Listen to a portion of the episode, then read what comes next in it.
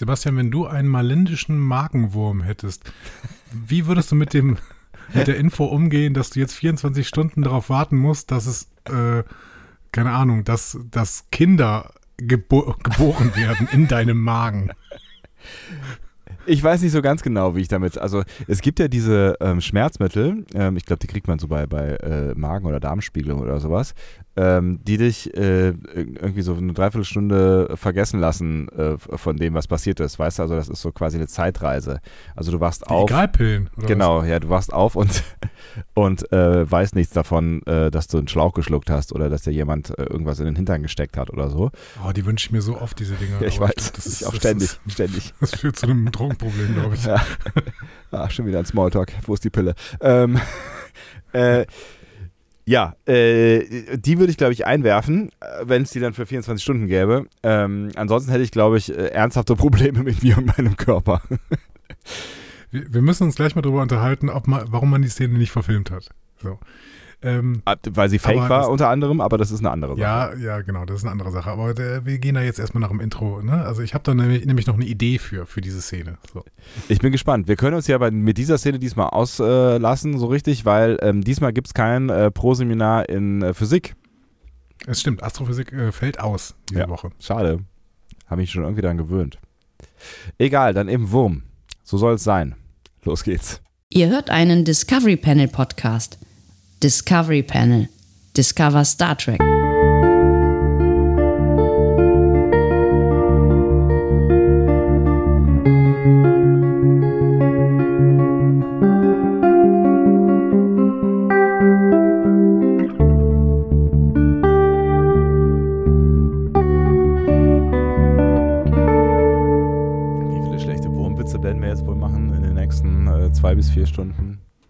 Ich weiß nicht, aber die Vorstellung wurmt mich jetzt schon. Ich würde ja sagen, in den Verhandlungen zwischen den NIVA und der Föderation ist ordentlich der Wurm drin. Ja, ähm, äh, jetzt hatte ich noch was. Ist egal, ist egal, ist egal, komm. Herzlich willkommen, wir öffnen das Discovery Panel passend zur vierten Folge Star Trek Discovery. Ähm, sie hat äh, den äh, interessanten Namen All is Possible. Ich habe da immer das Gefühl, ich müsste Everything sagen statt All. Ja, also ich weiß, ich weiß nicht genau warum. Es ist mein mein Englischgefühl ist ja jetzt auch nicht so das allergrößte, aber das ist so irgendwie habe ich das Gefühl, dass All passt da. Das stimmt da irgendwie nicht. Ich, weißt du, was ich meine? Ja, ja, ja, ich weiß, was du meinst. Ja. Äh, stimmt, und jetzt habe ich das Gefühl auch. Jetzt stört mich der äh, Folgentitel auch. Ärgerlich. Ärgerlich. Ja, so schnell kann es gehen. Schön, äh, dass wir hier zueinander gefunden haben und ich dir für ein äh, gutes Gefühl, zu einem guten Gefühl verhelfen konnte. Ähm, ich, der deutsche Titel ist vermutlich sowas wie ähm, äh, alles, ist, möglich. alles ist möglich, wie der Rheinländer sagt, ja. Jo. Äh, es gab, es gab einen- einen Red Hot Chili Peppers Titel, glaube ich. Okay. Gab es? Da bin ich mir sicher. Also Bis gibt, jetzt. also gibt es immer noch, also der Titel, den Titel gibt es immer noch, weil wenn man einmal was veröffentlicht hat als Musikerin, als Musiker, als Band, ähm, bleibt das ja meistens. Ähm, äh. Every, Everything Goes hieß, hieß der, wenn ich das richtig äh, Okay. erinnere. Und auch das klingt irgendwie seltsam für mich. Da musste ich dran denken, als ich den Titel gelesen habe. All is possible. Everything goes. Ich, ich wollte eigentlich diese Folge ja damit anfangen, wir müssen jetzt gar kein äh, dummes Gelaber machen, weil das machen wir jetzt ja eigentlich jeden Tag. Das heißt, wir können eigentlich sofort zur Sache kommen. Entschuldigung, weil das dummes Gelaber. du mit dumm Gelaber, Äh, es ist dumm dummes Gelaber Ge- ohne uns überhaupt vorzustellen. Es ist überhaupt gar kein dummes Gelaber, es ist total essentiell. Es, es, geht, es geht um mein Empfinden, was den Folgentitel angeht und mit diesem Empfinden, mit diesem Gefühl, Gefühl, wie der Rheinländer sagt, gehe ich ja dann auch in die Folge rein, weißt du? Ist ja ein kleines Paradox, ne? Das ist die Folge 404, aber die sagt, alles ist möglich. Und du Ah, sagst nicht kleiner so, oh, Nerdwitz. ja, ja, ja. Nerdwitz zum Anfang, ne? Ja, nicht so schlecht, bisschen, nicht ne? schlecht, nicht schlecht. Ja, ja, ich, ich mochte ihn. Das, wie, wie lange hast du drüber nachgedacht? Ich habe es gerade gesehen, ehrlich gesagt. Es steht direkt vor mir. 404, all is possible. So, Ah, auf der Stand-Up-Bühne heute Ja, Andreas Dom. und Sebastian Sonntag. Schön, dass ihr mit dabei seid. Und ähm, wir lassen das mit dem Dummgeschwätze jetzt auch äh, für alle anderen, die ähm, merken, dass das Quatsch ist, also dass wir das lassen, also dass wir das nicht lassen. Also falls ihr merken solltet, dass wir es nicht lassen, ist auch egal. Ähm, ich wollte nur sagen, es gibt Kapitelmarken. Darauf wollte ich hinaus. Ja, wie immer. Äh, Und die erste Kapitelmarke, die jetzt gleich gesetzt wird, heißt Feedback. Denn wir wollen ein bisschen darauf eingehen, was ihr so äh, über die letzte Folge geschrieben habt. Ähm, Und da starte ich voll rein. Also jetzt geht's hier Schlag auf Schlag. Schlag auf Schlag, ja. Ne? Wir müssen ja irgendwie diese, diesen Bums hier hinter uns bringen. Ähm, Das klang wenig, das, das klang ein bisschen zu wenig enthusiastisch. Ich habe richtig Bock, diesen Bums hier hinter, hinter mich zu bringen. Aber es ist, wir sind, wir sind an dem Punkt, ne? es ist der 12.12.2021, über Zahlenspiele haben wir heute schon zu Genüge gesprochen im Adventskalender, aber es ist so, dass wir auf die ähm, Ziel, auf die Zielgerade, auf, ja, auf die Halbzeit äh, zuwandern, beziehungsweise wir haben sie erreicht quasi, ja, mit dem 12.12.2021 und ähm, motivatorisch ist es natürlich dann irgendwie immer so ein Loch, so die Halbzeit, ne? Das ist mal, das ist so ein, Da- ja, im Adventskalender, aber hier ja nicht. Ähm, ich ich frage mich, ich frag mich, ob am zweiten Weihnachtstag auch eine Folge kommt, denke ich gerade. Am 19. kommt dann eine? Ne? Nee, Quatsch, Moment, das ist ja Unsinn. Äh, die, die Folge lief ja an ganz anderen Tagen. An Heiligabend müsste eine kommen. nee, am Kommt zweiten, am zweiten? Weihnachtstag, da hast du schon völlig recht, der zweite Weihnachtstag ist Ja, einer ein von Sonntag. uns. Ach so, von uns, von also von uns, euch, ja, also von, von, von euch, euch, Nein, von CBS, Discovery, ja, von ja, schon klar. Was, ihr- Euch? Seit wann sprichst du mit CBS so? ähm, Ja, was denn? 17. Ja. 24. An, an Heiligabend und an Silvester. Kommen da, kommen da Folgen oder machen die eine Pause? Ich habe keine Ich Ahnung. bin mir unsicher. Ich weiß es auch nicht. Mir wird es mein Telefon sagen. Aber ich, äh, Was? so wie ich, so wie ich CBS All Access einschätze, beziehungsweise Paramount Plus, wissen die das selber noch nicht. Wir werden mal gucken, was da noch so passiert. So, Ah, Christmas Äh, came Feedback, suddenly to me. Ja, das Feedback fängt auch wieder kritisch an, nämlich mit Jakey 2. ja. Ähm, Immer kritisch. Und der geht sehr, sehr kritisch mit äh, Discovery, der oder die. Ich glaube, der geht mit sehr, sehr kritisch mit Discovery um äh, und vergleicht es mit Lower Decks. Gerade wenn ich Lower Decks mit Discovery vergleiche, 24 Minuten Spaß, äh, Handlungen manchmal kaum zu glaubende Tiefe, äh, versus 45 Minuten mit grandiosen Effekten, überladenen Emotionen, Logiklöcher in der Handlung, die man in Lichtjahren messen kann. Okay, das ist fies. Und Geschichten, die durchaus spannend und tief sein können, die man aber nur an der Oberfläche ankratzt. Letzteres tatsächlich äh, ähm, ist, ist, äh, ist, also habe ich auch das eine oder andere Mal schon gedacht, ne? dass, dass, ähm, aber das haben wir ja auch schon tausendmal gesagt, ne? dass, dass, dass es super viele Potenziale gibt, die sie andauernd irgendwie ausbuddeln, aber dann äh, nicht aus der Erde rausziehen. So, ne? Also sie, da, da, da kann ich, da kann ich ähm, Jackie schon verstehen. Jackie? Jackie, Jackie, Jackie. Jakey. Jackie. Ich, Jackie, ja, Jackie, ich glaube Jackie. teilweise, dass man, also ähm, auf der ersten Oberfläche, jetzt äh, muss ich vielleicht mal sagen, vielleicht kratzt du auch an der Oberfläche, gerade was diesen Vergleich angeht. Das auch, und das äh, mag gar nicht eine böse Kritik sein, aber ich habe das Gefühl, dass man äh, so Serien wie Lower Decks oder auch äh, The Orville, Ja. weil sie grundsätzlich weniger wollen, verzeiht man ihnen auch bestimmte Sachen mehr. Mhm. Discovery will natürlich extrem viel und deswegen äh, gehen sie all in und deswegen ähm, muss, hat man auch einen extremen Anspruch, dass dieses All-In-Gehen auch irgendwie mit, ähm, mit irgendwas verbunden ist. Ja. Natürlich ist Lower Decks für das, was sie will, ähm, wahrscheinlich die bessere Serie. So. Aber ähm, Du hast ja, schon recht. will halt wirklich wesentlich weniger. Du hast, du hast schon recht und ähm, um, ähm, bevor wir die Folge besprochen haben, mal zu meinem Fazit zu kommen, äh, ich finde, was anderes. was? Was anderes. Vielleicht, ich habe, vielleicht ist Mehr und weniger ist auch ja. Also ich, Ja. ne, also äh, Jakey hat ja recht. Also es gibt es, gerade jetzt in der, in der zweiten Staffel und in der zweiten Hälfte der zweiten Staffel ähm, gab es wirklich Folgen, die eins zu eins irgendwie äh, in TNG hätten laufen können. Nein, hätten sie nicht, weil sie besser waren. Also ne, also die quasi TNG in die Gegenwart geholt haben, wo ich irgendwie gedacht Bei habe, das- Decks, okay. bei Mhm, Decks, ja, ja, genau. Mhm. Ähm, die wirklich gut ich waren. dachte gerade, zweite, zweite Hälfte der zweiten Staffel Discovery, das war so der Tiefpunkt von Discovery. Ja, nee. Äh, da hüllen wir bis zum Rewatch das Mantel des äh, Schweig Schweigens drüber. Mäntelchen, sagt man, glaube ich. Mäntelchen. Mäntelchen. Ähm, nee, aber äh, Oh, Seit wann hast du einen russischen? Mäntelchen. Mäntelchen Frost. ähm, nein, das what, whatever. ähm, was ich eigentlich sagen wollte, ist auch völlig egal. Nein, ist es nicht. Also ich, ich, ich finde, man sieht an dieser Folge ähm, ganz gut, wie viel die eigentlich wollen und was die alles tun. So, ne? Und ähm, wir können ja gleich darüber sprechen, äh, wie viel davon gelingt, was sie wollen. Ne? Aber die tun, finde ich, auch halt auch vieles äh, von dem, was äh, ihr und du, Jakey, bestimmt auch selber in den Wald hineingeschrien habt, nämlich äh, sie, sie versuchen irgendwie eine tiefgründige Story auf die Beine zu bekommen, die wirklich irgendwie spannend ist und vielleicht äh, dich dranhält. Sie versuchen aber auch das äh, Beast of the Week hier oder wie auch immer, also die Story of the Week irgendwie unterzubringen. Ähm, und da, ich meine, das, das, das ist ja schon schwer genug, irgendwie diese, diese äh, beiden äh, Komponenten ne, irgendwie miteinander zu vereinen. Und ähm, sie sind halt in einer komplett neuen Welt unterwegs, weil äh, ja auch viel nicht gefallen hat, dass sie in dieser alten Welt ist. Sie müssen sie auch noch definieren. So, die müssen sie ja auch noch, die, die muss ja noch entstehen quasi, während wir äh, uns gerade darin äh, befinden. Und ich finde, das ist, das ist schon auch eine, eine nicht ganz triviale Aufgabe, vor äh, der die Macherinnen und Macher da äh, stehen oder in, in Ja, der sie drin sind. Ne? Ganz nebenher versuchen sie noch diesen äh, Star Trek-Anspruch äh, aus den 60er Jahren zu machen, eben dafür einzustehen, ähm, ähm, Infinite Definition, äh, in, Moment, Infinite Diversity and Infinite äh, Combinations, so, Ja, ja. Also äh, irgendwie für für Toleranz äh, und äh, Anerkennung von allen möglichen Arten zu leben irgendwie einzutreten. Und das finde ich halt, das ist auch ein, ein extremer Anspruch. Ähm, dazu später mehr, weil der wird einigen, äh, der gefällt einigen Leuten auch nicht. Und ähm, man könnte natürlich jetzt sagen, und äh, da will ich vielleicht anschließen, Jakey, vielleicht muss Discovery mal ein bisschen weniger wollen.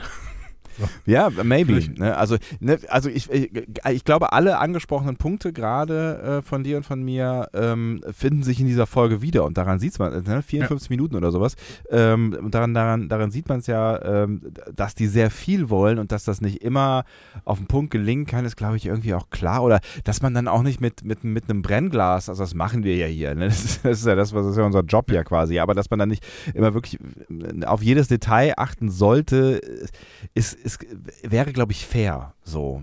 Also ich glaube, wenn man diese Serien nicht so, das haben wir ja auch schon ein paar Mal gesagt, nicht so gucken würde, wie wir sie gucken, wäre sie wahrscheinlich auch, m, hätte sie nochmal eine andere, vielleicht nochmal eine andere Qualität, I don't know. Oder wenn wir, ja, ich meine, wir sind ja auch nicht die einzige Zielgruppe. Wir werden es nie erfahren, ehrlich Nee, wir gesagt. werden es nie erfahren, ich weiß. Und ähm, ich kann aber da an dieser Stelle jegliche Kritik, die gerade ähm, sachlich an diesen Inhalten, die ähm, Discovery da, mit denen Discovery sich selbst überfrachtet, die kann ich gut verstehen, diese Kritik. Ja. Ich will nur irgendwie auch nicht, dass sie das aufhören. das ist, vielleicht ist es ein bisschen zwiespältig. Ja. Gut, wir gehen, wir gehen jetzt erstmal weiter im Feedback. Äh, James T. Ähm, Ja. hat nämlich was Inhaltliches, ähm, also was wirklich Inhaltliches zur Folge gesagt. Er meinte, ein paar Gedanken zur Geschmack Gedankenverschmelzung, haha, Wortwitz. Äh, war es nicht bisher immer so, dass die Erinnerungen des jeweils einen für den anderen sichtbar werden, also ein Austausch stattfindet? Warum sieht Book dann seine eigenen Erinnerungen anstelle, die, anstelle äh, der Erinnerung der Vulkanierin, äh, oder müsste es Nivarerin heißen? Ich glaube, es würde Nivarerin heißen, genau. Äh, hatte nicht Picard danach die Erinnerung von Sarek und hatte nicht Bones danach die gesamten Spock-Erinnerungen und sowas? Man möge, man möge mich korrigieren, wenn es Gegenbeispiele gibt. Aber sollte Book nicht dazu in der Lage sein, sich selbst erinnern zu können? Oder wurde da bei ihm etwas ausgelöscht? Ich meine, lieber, äh, lieber James T., es gibt Referenzpunkte, ähm, an denen das schon so war, dass die Gedankenverschmelzung auch daf- dazu geeignet war, die ähm, Gedanken desjenigen, mit dem da verschmolzen worden ist, zu sortieren. Und zwar zum Beispiel Michael ähm, in der Kindheit, ne, als Mhm. Sarek dann irgendwie äh, mit Michael die Gedankenverschmelzung gemacht hat und gesagt hat, okay, wir müssen irgendwie deinen, deinen Geist wieder ordnen, weil du bist gerade von Klingonen angegriffen worden in diesem äh, Ausbildungszentrum. Waren es Klingonen oder waren's, waren auch das die Logiker? Ich glaube, das waren die Logikextremisten, ne? Genau, ja. Ah, ja, genau, ich glaube auch, ja. Ja, ja. Aber zu denen kommen wir später auch noch. Und ähm, ich meine auch, dass Sarek, als er ja so mehr, also dieses komische Syndrom bekommen hat und ähm, ja. im Prinzip alt geworden ist ne, und, Ja. und senil geworden ist, das Ja. war ja auch eine, Metapher für Senilität, ähm, dass auch da die Gedankenverschmelzung dazu da war, um seine eigenen Gedanken ganz gut zu ordnen irgendwie. Und, und ähm, Er musste doch noch irgend- irgendwie Nicht Kirk, die Kat Picard. nee, Picard, Picard, genau. Picard war da nur äh, irgendwie ja das Mittel quasi. Genau, und der, es ging ja irgendwie darum, dass er noch irgend- irgendeine wichtige Verhandlung äh, zu Ende bringen musste. Ne? Das war Genau, doch auch ja. so, deswegen brauchte er doch diese, diese äh, Gedankenverschmelzung auch noch, um quasi einmal nochmal Genau. sortiert aufzutreten, mehr oder weniger. Genau. Aber ich würde nicht ausschließen, dass Book tatsächlich auch so ein paar Gedanken von äh, Terina äh, mitbekommen hat, weil das war tatsächlich auch immer der Fall. Ja.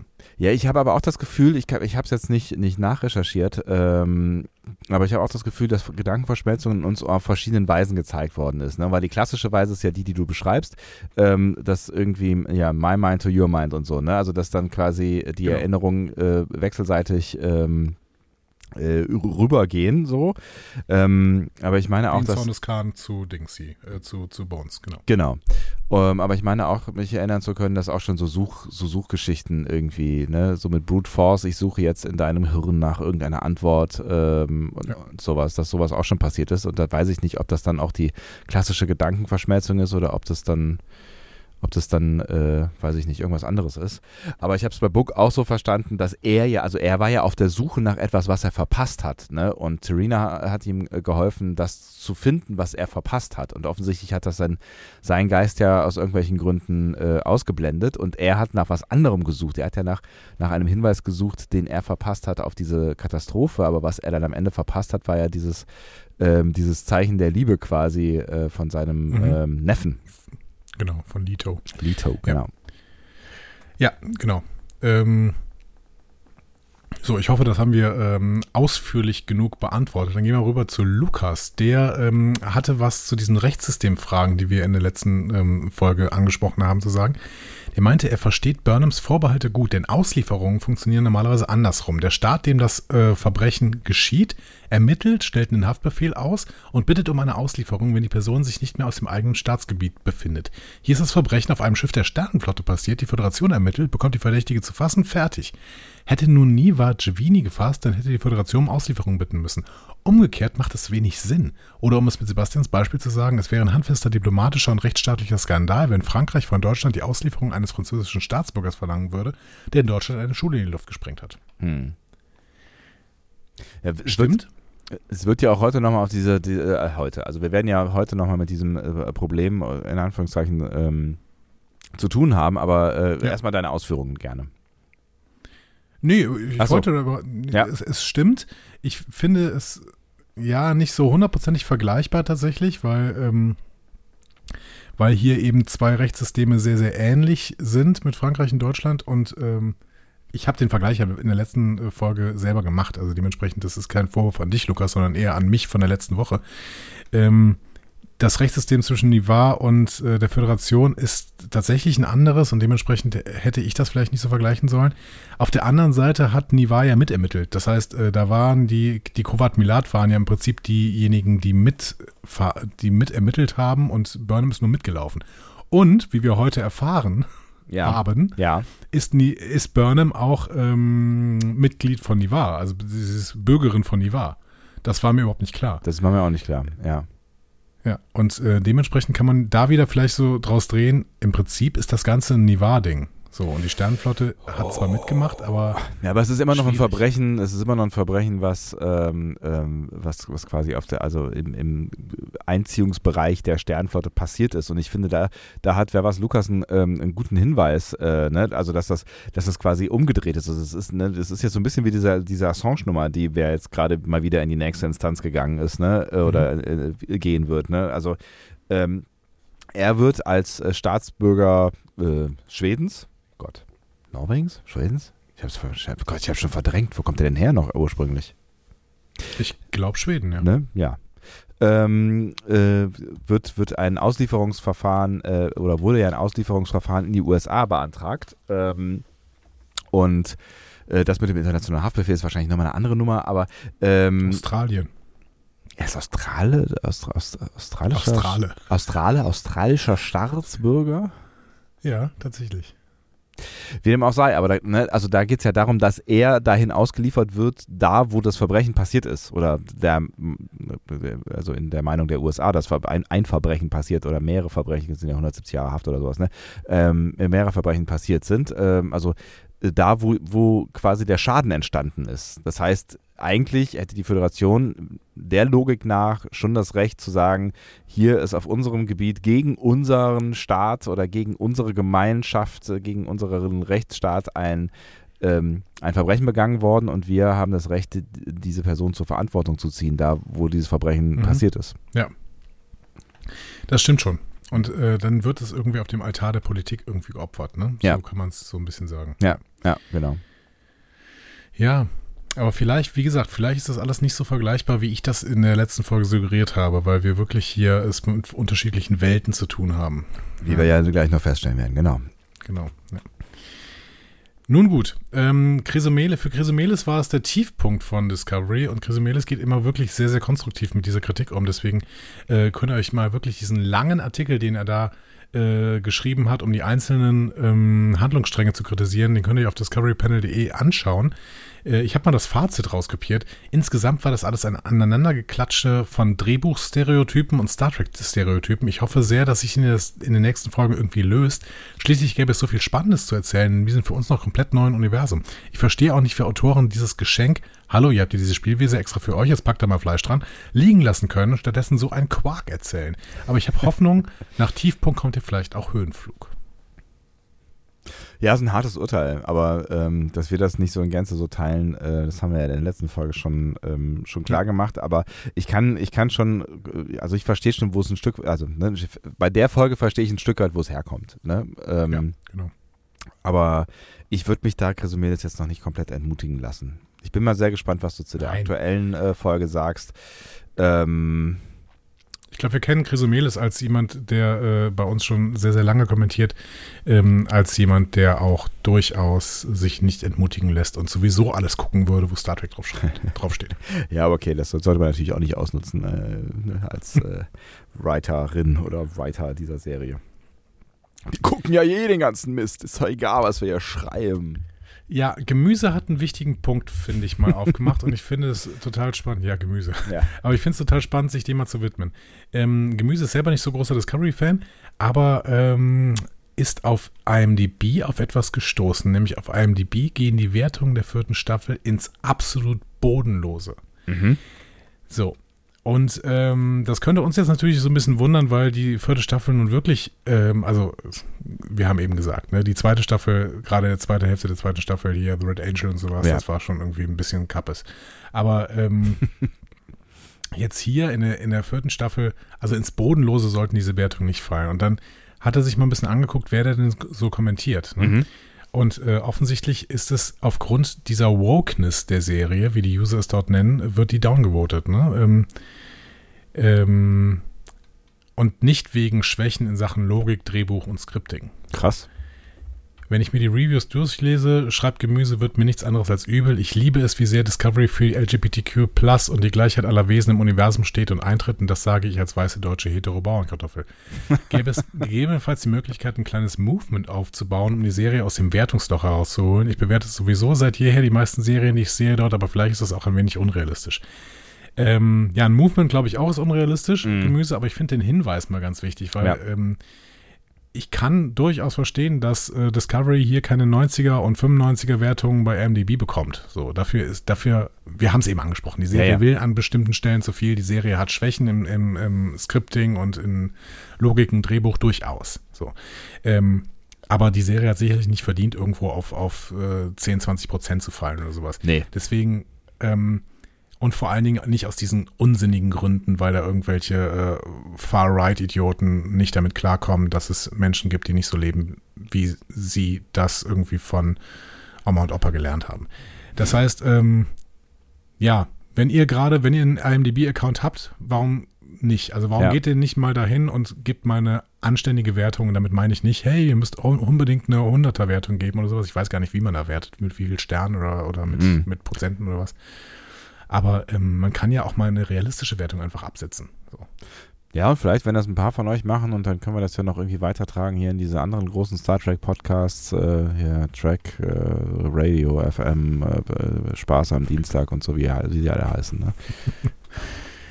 Nein, wie gesagt, ich, ich, bin, ich bin kein Mensch, der über sowas ein Movement aufbaut. Dafür ist es auch irgendwo ein Stück weit zu unwichtig, habe ich das Gefühl, weil, ja. Ja, nee, aber man kann es ja mal, ne, man kann ja hier, das ist, ne, man kann ja hier und da mal einfach so eine Bewertung fallen lassen. Das ist ja schon okay.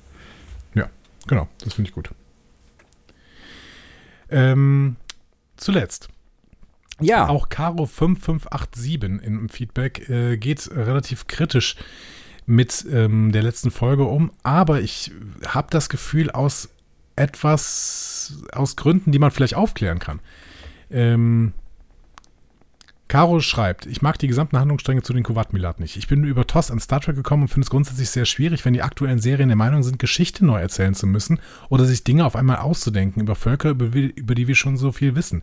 Zudem finde ich, dass die Kuwait-Milat null nach Vulkan passen, aber auch egal. In dem Fall auch, wenn ich sehr oft über Burnhams Entscheidung per Kopf, äh, den Kopf auf den Tisch schlage, entstand bei mir der Eindruck, dass äh, in Niva eben kein ordentliches Gerichtsverfahren stattfinden wird, weil die Kuwait-Milat ein eigenes Sondergebrauchsrechts unterliegen. Am Anfang forderte Burnhams Mutter ja die Alleinklärung durch die Kuwait Milat. Mhm. Ähm, und dann schreibt Caro weiter irgendwie, natürlich war Vulkan in sehr vielen ethischen Fragen immer weiterentwickelt als die Erde, allerdings haben wir auch einen Kampf auf Leben und Tod und so weiter. Ich habe das Gefühl, äh, liebe Caro, ähm, dass du Picard nicht gesehen hast. die Kovat Milat sind gar keine äh, Vulkanier, das sind Romulaner. Und ich glaube, das ist relativ wichtig, äh, das äh, an dieser Stelle zu checken, weil die Kovat Milat sind ja eine Gegenbewegung zu dem, was die Romulaner eigentlich sind. Und ich finde, da haben wir haben tatsächlich, wir haben irgendwann mal thematisch gearbeitet. Das war ähm, ein lange her. Podcast. Lange her, ja. ja. Da haben wir eine Romulaner-Folge gemacht. Und ich finde, aus diesen, äh, aus dieser Romulaner-Folge, da kann man re relativ gut nachvollziehen, warum sowas wie die Kovat Milat eigentlich, man kann an PK viel kritisieren an der Serie, aber ähm, die Kovat Milat war eine extrem gute Idee, finde ich weil ähm, sie genau das Gegenteil ähm, zu dem bilden, was die Romulaner eigentlich ausstrahlen. Und äh, das sieht man ja durchaus, dass so eine radikale Lebensweise, egal wo diese, auf, wo diese auftritt, eine radikale Gegenbewegung ähm, provoziert. So, und dementsprechend finde ich das soziologisch äh, sehr, sehr sinnvoll, dass sowas wie die Kovat Milat sich innerhalb der Romulaner ausbilden dass die dann bis heute äh, auf Niva, das ja eben vereinigt ist, Vulkanier und Romulaner, ähm, dass die da weiter existieren und dementsprechend auch eine bestimmte Stellung haben innerhalb der Niva-Gesellschaft, finde ich dann total nachvollziehbar. Das heißt, hier wird eigentlich eine Geschichte des Volkes nicht neu erzählt, sondern hier wird eben eine Wiedervereinigung durch äh, Picard und ähm, später dann eben jetzt durch Discovery erzählt von ähm, Vulkan und Romulus, äh, weil Romulus eben explodiert ist und dementsprechend ähm, finde ich das schon äh, relativ gut begründet und überhaupt nicht kontrovers, also überhaupt nicht äh, TOS widersprechend. So. Im Gegenteil. Das hast du schön gesagt. Im Gegenteil, weil wir ja auch in dem Moment, als ähm, wir zum ersten Mal überhaupt Romulaner kennenlernen, äh, da fällt der Verdacht ja sofort auf Spock, deswegen heißt die Folge auch so, Spock unter Verdacht, ne? Ja. Ähm, weil, äh, weil das ja mal ein Volk war tatsächlich. Also Ne? Gut, mehr zu hören in unserer RomulanerInnen-Folge. Das war wirklich ganz schön damals, ja. Also das war diese, ja. diese, diese eine Folge, wo ich gedacht habe, boah, das ist doch echt ganz schön. Ja. Und seitdem äh, wir diese Folge gemacht haben, ähm, macht das immer der Podcast Trekipedia, der sich mit einzelnen Sachen auseinandersetzt. Und die machen das auch viel, viel besser als wir. Ja. Aber ähm, auch wir haben das einmal gemacht, genau. Ähm, so, was wir aber können, sind Folgenbesprechungen und äh, wenn du möchtest, dann starten wir da jetzt voll rein. Ich würde mich freuen. Ich habe voll Bock. Also ich bin sehr, sehr gespannt, was bei dieser Folgenbesprechung alles so passieren wird. Ich erzähl dir, äh, erzähl dir kurz etwas über das spannende Team hinter dieser Folge. Ja. Ähm, das ist erstmal Alan McElroy, den kennen wir, der, also als Autor. Äh, der ist seit der zweiten Staffel dabei. Äh, das ist jetzt schon der siebte Credit für ihn bei Discovery. Äh, ähm, hat früher im Horror gearbeitet, Halloween 4, äh, U-Turn und so weiter, ein paar Videospielverfilmungen. Und bei Discovery hat er erst das Drehbuch für ein Oboe for Sharon geschrieben, mhm. meiner Lieblingsfolge weiterhin. Mhm. Ähm, dann hat er Perpetual Infinity geschrieben mit Forget Me Not die Trill-Episode der letzten Staffel, die äh, Story für den Zweiteiler Terra Firma und das Drehbuch für Folge 1 aus der letzten Staffel, also für ähm, diese Burnham Landet ähm, Folge. Da ja. hat er das Drehbuch geschrieben. Ja. Mhm. Diese Folge hier hat er zusammen mit Eric J. Robbins geschrieben. Der ist seit dieser, äh, seit dieser Staffel als Produktionsassistent bei Discovery und arbeitet erst seit 2013 als, äh, beim, beim Film. Also das ist äh, noch ein relativ junger äh, Zeitgenosse. Ähm, hat allerdings schon Postproduktionskoordinationserfahrung. Also er koordiniert Postproduktionen in verschiedensten Serien, unter anderem für Homecoming und damit für eine der meistgefeierten Serien der letzten Jahre ne, mit Julia Roberts. Mhm. Ähm, trotzdem, also so ein Written By bei Star Trek äh, Discovery ist mit Abstand sein mächtigster Credit bisher, den er so sich aufgebaut hat. Mhm. Ja. Das ist bei John Ottman, dem Regisseur dieser Folge, ganz anderes. Ähm, das ist ein ganz interessanter Mann. Der ist nämlich eigentlich kein Regisseur. Aha. Der ist Komponist und Editor. Hä? Komponist ähm, finde ich ja geil. Okay. Ja. Und für viele Filme hat er beide Jobs übernommen. Und das sind keine kleinen, für die er Komponist war. Er hat beispielsweise die Musik für die üblichen Verdächtigen gemacht. Oder für Halloween Age 20 oder für X-Men 2, Final Call, Kiss, Kiss, Bang Bang, Fantastic Four, Superman Returns, äh, Operation Valkyrie von Tom Cruise hier. Also vielleicht nicht das ganz oberste John Williams Hans Zimmer Regal, aber ähm, doch eine relativ solide Filmografie als Komponist, würde ich sagen. Verrückt, okay. Ja. Und als Editor ist er sogar noch erfolgreicher, äh, auch wenn er da ein bisschen weniger gemacht hat. Der hat einen Oscar bekommen als Editor. Ach. Und einen BAFTA Award für das Editing von Bohemian Rhapsody. Vorletztes Jahr muss es gewesen sein. Äh, ein großer geiler Film. Äh, ich habe nicht gesehen, aber ähm, ich habe auch nur Gutes davon gehört. Und ähm, hat dann noch teilweise andere renommierte Preise für das Editing von Die üblichen Verdächtigen zum Beispiel bekommen oder Operation Valkyrie. Kurzform, der Mann ist hochrenommiert, aber halt eigentlich kein Regisseur. Der hat bis jetzt ein Regie-Credit gehabt ähm, für Düstere Legenden 2 Final Cut. Ähm, gut. Er Hm. dreht bald ein Biopic über Antonio Vivaldi. Mhm. Und das klingt natürlich nach etwas, was äh, dann sehr gut für ihn geeignet ist, wenn er jetzt mehr und mehr Regie machen möchte, als äh, Komponist ähm, Biopic über Vivaldi zu drehen. Ja, ja, ja, auf jeden Fall. Ja. Vielleicht wollte er vorher mal äh, in, einer, in einer zweiklassigen Serie mal probieren, wie das so läuft mit ihm und äh, dem Regie-Dasein. Au, aua. Zweitklassige Serie. Ist halt nicht so gemeint. Ne? Gut, also sollten wir uns merken den Namen John Ottman. Ähm, spannend, dass äh, er hier Regie führen konnte. Möchtest du in die Folge starten? Ja, ich möchte. Wir starten mit der Discovery im Orbit von NIVA. Die Untersuchungen des NIVA Science Instituts waren also tatsächlich noch nicht abgeschlossen. Es wird weiter in der DMA geforscht. Na Gott sei Dank. Vernon. Ja. Das ist relativ beruhigend. Ja. Ähm, wäre ein bisschen frustrierend gewesen, wenn das alles so gewesen wäre wie in der letzten Folge. Genau. Sie machen Nickerchen, sagen, nee, ist nix und dann äh, tschüss. Ähm, letzte Woche hat Terina die Situation entschärft. Diese Woche macht das Burnham im Anfangslogbuch selbst. Ne? Sie sagt Mhm. derzeit keine Gefahren für Inhabitants, Inhabited Worlds. Ähm, die DMRA äh, bewegt sich also weiterhin, wenn sie sich überhaupt bewegt, bewegt sie sich durch den leeren Raum und Mhm. offensichtlich nicht in Richtung bewohnter Welten.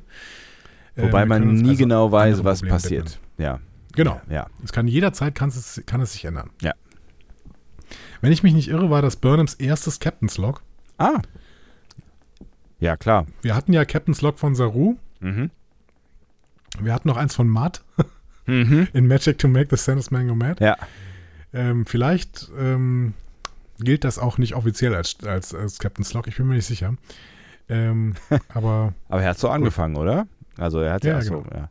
Also es gab, es gab ja schon Einstiege mit Burnhams, also mit einem Burnham-Monolog, ähm, aber Ja, halt aber nicht nicht als als Captain. Captain's Log. Ne? Genau. während Burnhams Monolog äh, sehen wir Tilly mit einer Schneekugel spielen. Und das ist mal tatsächlich eine Antiquarität. Ähm, nennen wir das so? Antiquarität. Antiquarität, Antiquariat. Antiquität. Anti Antiquität. Antiquität wäre das passende Wort. Antiquität. Manchmal ist meine Sprache einfach dumm. Eine Antiquität. Ah, ja. ähm, die Oder Folge kreativ. soll ja im Jahr. Ja, Sehr Stimmt. positiv. Ja. absolute Sprachkompetenz. Ich darf auch Neologismen machen. Diese Folge soll im Jahr 3190 spielen. Und diese Schneekugel mit der NX01 drin, die sind im Jahr 2012 von Willoughby Ward of ThinkGeek zur Veröffentlichung freigegeben worden. Das Ding ist also, das Ding ist also im besten Film, ein, äh, im besten Fall 1178 Jahre alt. Wow, und dann steht es da rum. Krass. Stell dir mal Ja. vor, du hättest irgendwas irgendwo in, in, in einem Regal stehen, was 1100 Jahre alt ist. Also ich meine, das ist Ich doch... habe mir das kurz überlegt, das wäre das frühe 9. Jahrhundert. Da gab es noch keinen Buchdruck, Karolingerzeit. Ja. Ich war aber mal in einem Museum, Spielzeug aus der Zeit zum Beispiel, Mhm. ne, ähm, sind, wären irgendwelche relativ archaisch geschnitzten Holzfiguren. Ja, aber ich meine, sowas, ich meine, das wird's ja nicht, das wird's ja nicht irgendwie auf dem Regal stehen haben, ne? Also das steht, das ist irgendwo verschlossen in äh, Museen wahrscheinlich. Ja, ja, natürlich. Ja. Und wenn du noch so ein Plastikding hast, wie so eine, wie so eine Willoughby Ward äh, Schneekugel, bin mir nicht sicher, ob die 1178 Jahre überlebt. Ja, good point. Ähm, wir sehen aber noch ein paar andere Crewmitglieder wieder, zum Beispiel Lieutenant Christopher aus den ersten beiden Folgen Mhm. oder Linus beim Ja. Poker. Ja, Der ist ja vorher, das habe ich bei der letzten Folge, glaube ich, gesagt, der ist vorher schon mal durchs Bild gestolpert irgendwann. Ja. Ähm, aber jetzt bekommt er mal richtig was zu tun. Also wir sehen ihn in einer Szene, die ungefähr zwei Sekunden dauert. Und ähm, Da lohnt es sich wirklich für sich in dieses Kostüm zu zwängen. ja, für David Benjamin Tomlinson hat es auf jeden Fall sich gelohnt, weil er ja in dieser Folge nicht nur alleine spielt, sondern auch den Saurianer Botschafter. Ah, okay, alles klar. Mhm. Hat er auf Twitter auch nochmal bestätigt, äh, dass er beide spielt Mhm. und äh, dementsprechend war wahrscheinlich nur einmal Ja. ähm, Make-up. Ein Saurianer, immer Saurianer. Ich, ich hätte das, ich hätte so keinen Bock auf so eine, auf so ein Make-up-Dings. Ich habe vor allen Da Dingen, also du 14 ja. Stunden oder sowas, sitzt du da und lässt dir eine Schicht nach der anderen auftragen und danach muss es alles wieder abgeschrubbt werden und das dafür, dass du im Endeffekt zwei Minuten zu sehen bist. Ja, und du vielleicht. bist ja nicht mal zu sehen. Das ist ja das Krasse. Ne? Du bist ja nicht mal zu sehen. ja, genau, also, dein Charakter ist zu sehen. Ja. Also, ne, also so von wegen Fame, also ich müsste jetzt ja nicht irgendwie den, aber es wäre ja, also wenn ich es schon mal schaffen würde, ähm, irgendeine Nebenrolle in Star Trek Discovery an Land zu ziehen, ja, aber dann, dann möchte ich schon auch, dass, dass mich irgendwie äh, Schulfreunde anschreiben und Oma mich anruft und sagt, hey mal, ich hätte dich, ich hab dich da in, in Star Trek Discovery gesehen, meine Oma ist großer Das wird mal nicht machen. Ja, wahrscheinlich nicht. Aber ähm, also ich, da, da muss ich jetzt wieder sagen, da muss ich wieder zurückrudern und sagen, Leute, ich nehme auch diesen Credit. Ja. Also wenn ihr mir das anbietet, ich setze mich auf 24 Stunden in so eine bescheuerte Maske, wenn ich dafür einen Credit bei Star Trek habe. Ja, fair enough. Du hast schon recht. Aber wenn ich es mir aussuchen könnte, dann würde ich gerne irgendwie einmal, äh, ne, dann, dann will ich damit auch. Ja. Also ich bin ja echt sonst nicht so dieser, ne, mit Medien angebe, aber in dem Fall würde ich gerne damit angeben, glaube ich. Hä? Du arbeitest in den Medien, gibst Ja. ständig damit an. Was? das ist mein Job, ich rede darüber. Ähm. so. Äh, Kolber hat ähm, Burnham empfohlen, allen Zwangsfreizeit zu verordnen. Finde ich auch ein schönes Wort irgendwie. Ne? Ähm, äh, und außer Stamets scheinen die sich alle zu nehmen. Äh, und zuletzt, Book ist mitnichten von seinem Trauma geheilt. Mhm. Äh, der Mindmeld halt, hat offensichtlich nur kurzfristig geholfen. Das finde ich sehr gut. Das wäre auch echt zu einfach gewesen. Ja, auf jeden Fall. Aber der Mindmeld hat ja auch im Prinzip nur ähm, äh, diese Erinnerung freigesetzt, über die wir eben schon gesprochen haben, und dass die natürlich erstmal zu einer, einer äh, einem, einem guten Gefühl führt, weil es halt eine positive Erinnerung ist, ist ja klar, aber damit ist ja nicht der, dieser, dieser krasse Verlust ähm, weg. Finde Ja, ich sehr realistisch er geschrieben, ja. Er lag ja im Holowald äh, von ähm, Quajon in der letzten Folge und hat dann gesagt, ja, ich fühle mich besser. Ja. Ähm, Kann er- ja, kann ja auch. Fühlte, Genau. ja, genau. Er fühlte sich besser. Ja. Punkt. Ja. Mhm. So, Burnham und Saru sollen jetzt an Verhandlungen auf Niva teilnehmen, aber es geht nicht um Javini. Ähm, vielmehr geht es um den Beitritt von Niva in die Föderation. Mhm. Denn Vance ist krank. und irgendwer von der Sternflotte muss ja dabei sein. Der malindische Magenwurm.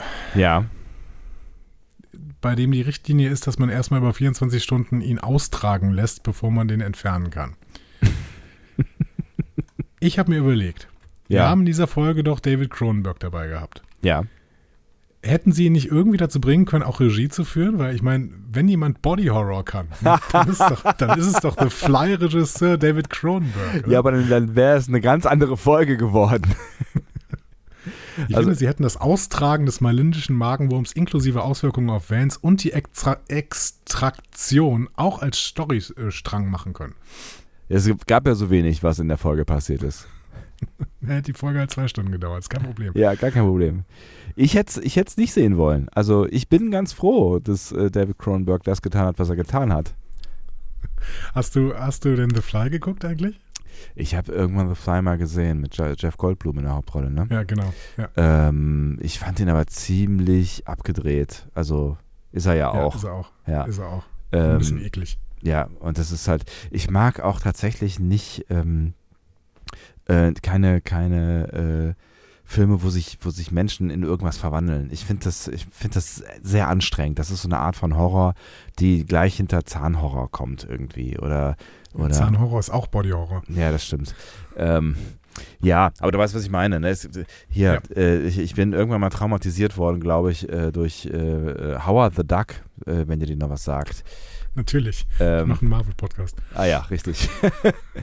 da gab es ja, ähm, ja, aber du machst Howard Marvel. the Duck spielt übrigens im MCU mehrfach mit. Ist das so? Ja. Es, aber da, äh, da gab es ja halt diese, diese eine Verfilmung. Außerdem machst du einen Marvel-Podcast und hast meine Rolle, das heißt, du hast keine Ahnung.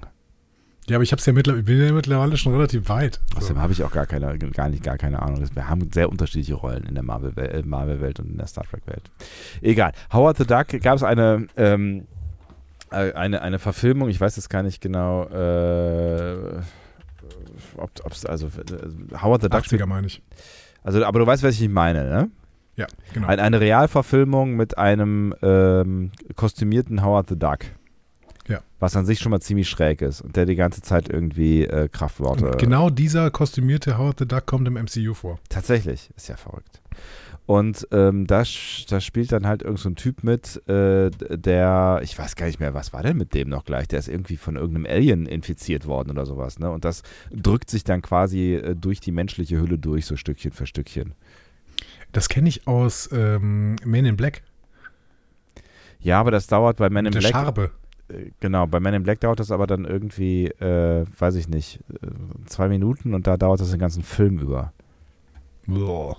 Ja, das ist wirklich, also es ist wirklich widerlich. Und das habe ich, glaube ich, zu jung geguckt. Und seitdem, also, weil Howard the Duck fängt ja, also es ist ja so nett, weißt du? Es fängt so unverfänglich an mit einer lustigen, sprechenden Ente, die offensichtlich lustige Sprüche macht, die ich nicht verstanden habe. Und, und dann passiert das. Ich bin gespannt. Schreibt ihr doch mal bitte in die Kommentare, jetzt gerade, ne, geht auf discoverypanel.de und schreibt mal äh, in die Kommentare, was ihr von Body Horror haltet. Wollt ihr mal, dass David Cronenberg auch eine Discovery-Folge macht? Vielleicht in der Michael Nein. oder in der der Symbiont von äh, Adira ein Eigenleben entwickelt und sich durch den Körper frisst. Ich habe die Story doch schon. Ähm, so, Verhandlungen äh, auf Niva. Burnham hat eigentlich keinen Bock, äh, will lieber weiter die Forschung an der DMA unterstützen. Ich frage mich ja, wie? Ja, Was macht denn Burnham da überhaupt? Die ist Xenoanthropologin. Was hat die mit der DMA zu tun? ich habe keine Ahnung. Aber die kann offensichtlich helfen. Die kann immer helfen. Glaubt sie. Ja. Ja. Ähm, ja, das mit dem Null Bock wird auch nicht besser, als sie erfährt, was ihre Rolle sein soll, nämlich rumsitzen und offiziell gucken. Gut. Klappe halten vor allen Dingen, ne? Genau. So. Das kann sie auch nicht gut, aber äh, dazu später mehr. Ähm, so, wir haben schon Therapiesitzungen bei Star Trek gesehen, auch in Discovery, als Pike mit Culber über äh, Talos 4 gesprochen hat, damals zum Beispiel. Ne? Ja. Aber das hier ist die authentischste Therapiesitzung, die meiner Meinung nach jemals in Star Trek gezeigt wurde. Und jetzt rede ich gerade noch von der von Tilly, die aber in dieser Folge noch selber getoppt wird. Ja. Ähm, Tilly hadert bei Culber ähm, mit ihrem Leben, kann man sagen. Ne? Immer straight Richtung Captain und jetzt weiß sie auch nicht mehr. Ähm, soll sie jetzt vielleicht Medizin studieren? Das hat Culber ja offensichtlich glücklich gemacht. und er sagt, ja, vielleicht schläfst du mal drüber. Genau, keine, Ähm. keine, keine vorschnellen äh, Entscheidungen jetzt bitte. Genau. Er hat einen neuen Vorschlag. Kovic berät nämlich jetzt offensichtlich die Starfleet Academy und äh, sucht jemanden, der eine Trainingsmission anleitet. Und da alle was Freizeit nehmen sollen, könnten Stamets und Burnham auch nicht Nein sagen, wenn Tilly das jetzt macht. Mhm. Ähm, Fragen. Ja. Kovic berät die Sternenflottenakademie? Als was denn, habe ich mich auch gefragt. Also was, Genau, in welcher also, Rolle? Ja. Und warum heißt er plötzlich Dr. Kovic? Der Name wird übrigens allgemein das erste Mal in Discovery genannt. Bis jetzt äh, war der nur in den Credits. Der Kovic. Ah, Interessant. Ich habe keine Ahnung. Ich habe ich hab wirklich keine Ahnung. Also ich habe mich das auch gefragt, weil, aber gut, wir wissen ja auch nicht, was seine Rolle ist, ne? Also wir, wir wissen ja bis heute Ich nicht fände es schön, wenn Discovery das mal klären könnte. Hm. Aber vielleicht, Wer ist eigentlich Kovic? vielleicht wollen sie es nicht klären. Ja, aber das, das wird ja dann irgendwann zum Running Gag. Dass der einfach immer irgendwelche Rollen hat und du weißt überhaupt nicht, wer das ist. Irgendwann muss das mal thematisiert werden. Hm. Aber vielleicht wird's ja, also passt ja noch, also vielleicht passiert ja noch irgendein, irgendein Knall. So. Also wir müssen ja eh noch darüber sprechen, was dieser Storystrang da jetzt soll. Ne? Also vielleicht steckt da ja irgend, also warum, warum, also es gibt ja überhaupt gar keinen Grund, dass Kovic da jetzt auftritt. Also der ganze Tilly-Strang hätte auch funktioniert mit irgendeiner anderen Hupe. Ja, Backdoor-Pilot für die Starfleet Academy-Serie. Und Kovic ist äh, Ehrengast oder was? Ja, aber na, auch da, se selbst das, also das, das, dafür, dafür hätte es Kovic nicht gebraucht. Die Figur Kovic ist völlig ersetzbar in dieser Folge. Und deswegen habe ich das Gefühl, dass, dass da noch irgendwas, dass sie damit, dass sie da irgendwas aufbauen, was sie uns noch erzählen Aber spielt werden. Cronenberg nicht nur in zwei Folgen mit in dieser Staffel? Ich weiß nicht. Eine wäre dann schon rum, ne? Ja. Aber es reicht ja, in der Geschwindigkeit, in der die Geschichten erzählen, reicht ja locker eine Folge noch aus. Und der ist aber auch in Staffel 5, glaube ich, dabei, hat er gesagt, ne? Also er ist, hm. Hm. ich bin sehr, sehr gespannt. Ich, mir ist völlig unklar, was Kovic ist, wer Kovic ist, warum er Dr. Kovic ist, warum er die Sternflottenakademie berät. Ähm, Als alles- was, also wobei, also was, was, was er, also, also was, berät- was, was berät er da? Ich bin auch völlig. Ähm, ist es sinnvoll, dass Tilly in ihrer Freizeit jetzt das macht? Ach, Ist keine das Ahnung. der Sinn von Freiheit, Freizeit? Nee, es ist nicht der Sinn von Freizeit. Das ist übrigens, ne, also ich stimme dir zu, dass diese, dass diese, dass diese, diese, diese, diese Szenen, äh, diese Therapieszenen mit Kalber, Kal- Kolber, ähm, wirklich, wirklich cool sind. Ob Mhm. sie, also ich, ich bin mir nicht so ganz sicher, ob sie wirklich, ähm, was, was den, das, das bezweifelt äh, Kolber ja zwischendurch auch mal selber, ob das jetzt alles so professionell ist, was er da tut. Also ob das im, im, im Sinne der, der Erfindung von Therapiesitzungen ist, was er da tut, bin ich mir nicht so ganz sicher.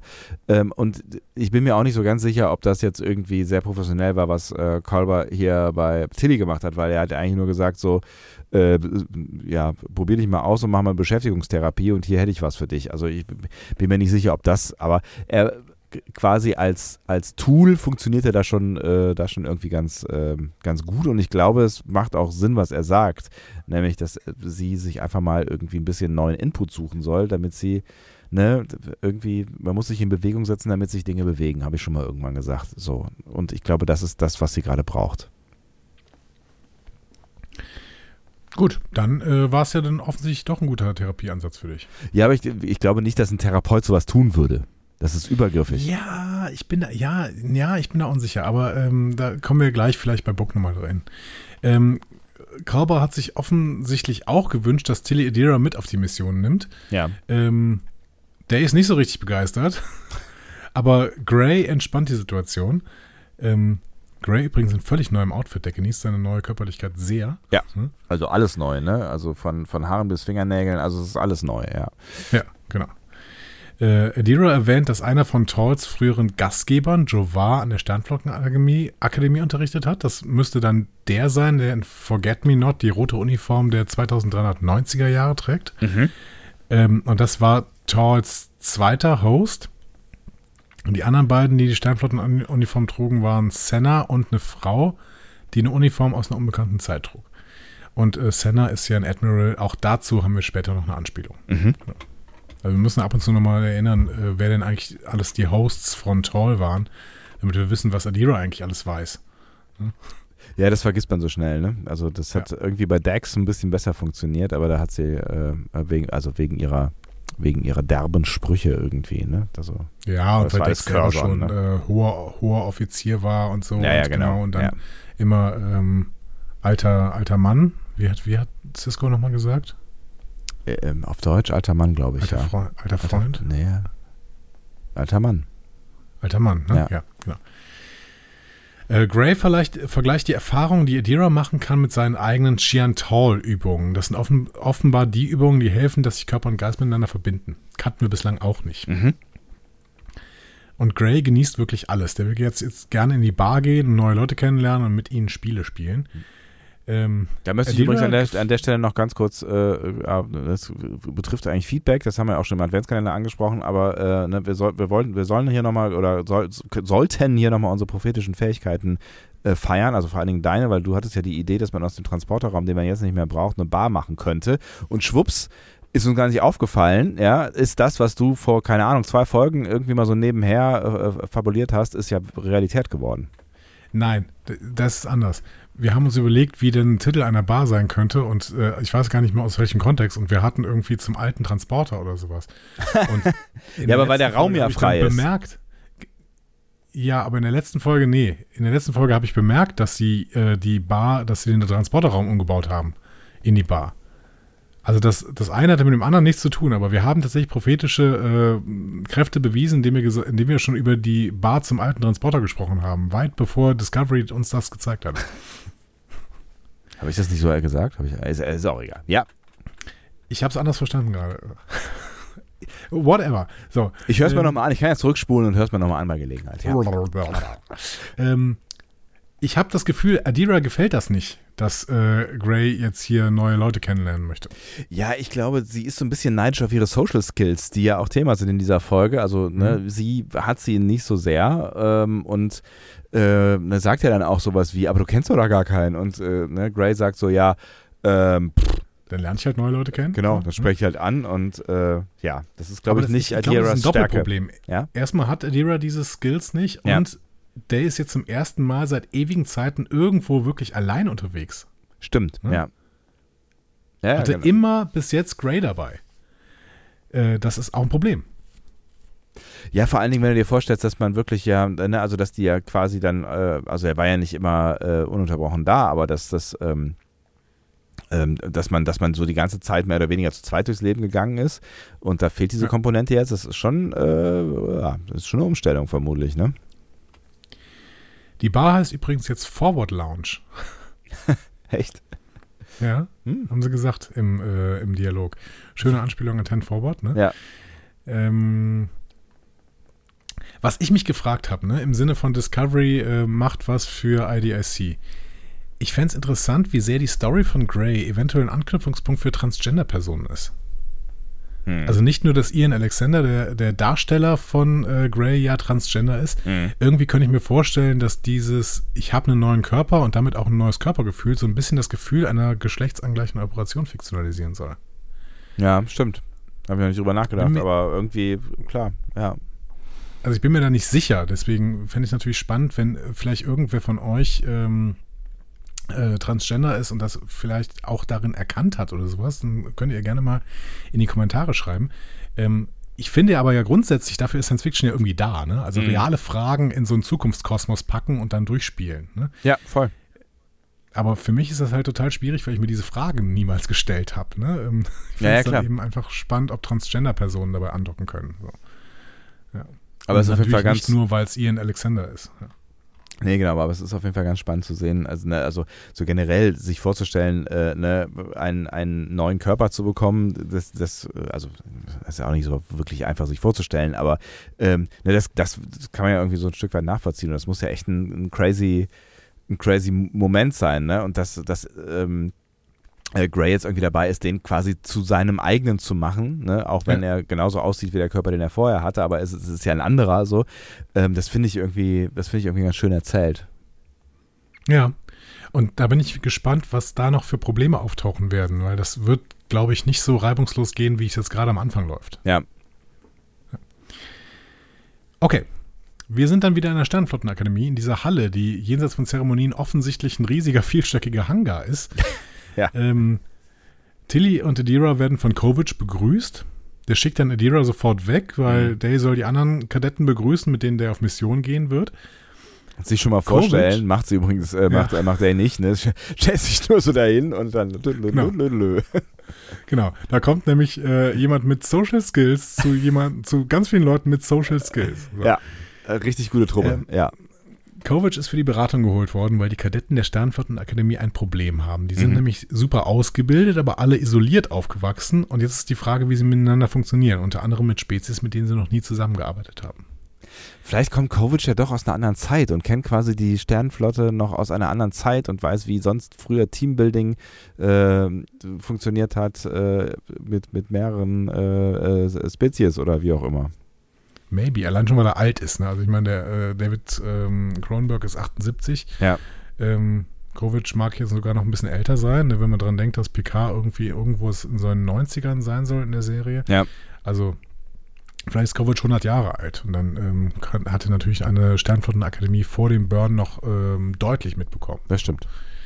Da braucht er nicht mal Zeitreiser zu sein, ja. Aber bei diesem Thema, vielleicht höre ich es auf diesem Ohr, aber für mich ist das schon wieder so ein Ding, dass Discovery versucht, Probleme unserer Gegenwart in einem Sci-Fi-Gewand durchzudiskutieren. Und hier rede ich von Problemen, die in meinem Alltag gerade allgegenwärtig sind. Mhm. SchülerInnen in der Pandemie. Ja. Äh, die haben super funktioniert als SchülerInnen, als Wissensmaschinen, die man mit Content füllen konnte. So, Mhm. ne? Die Frage ist, funktionieren sie auch als Team mit fremden Leuten?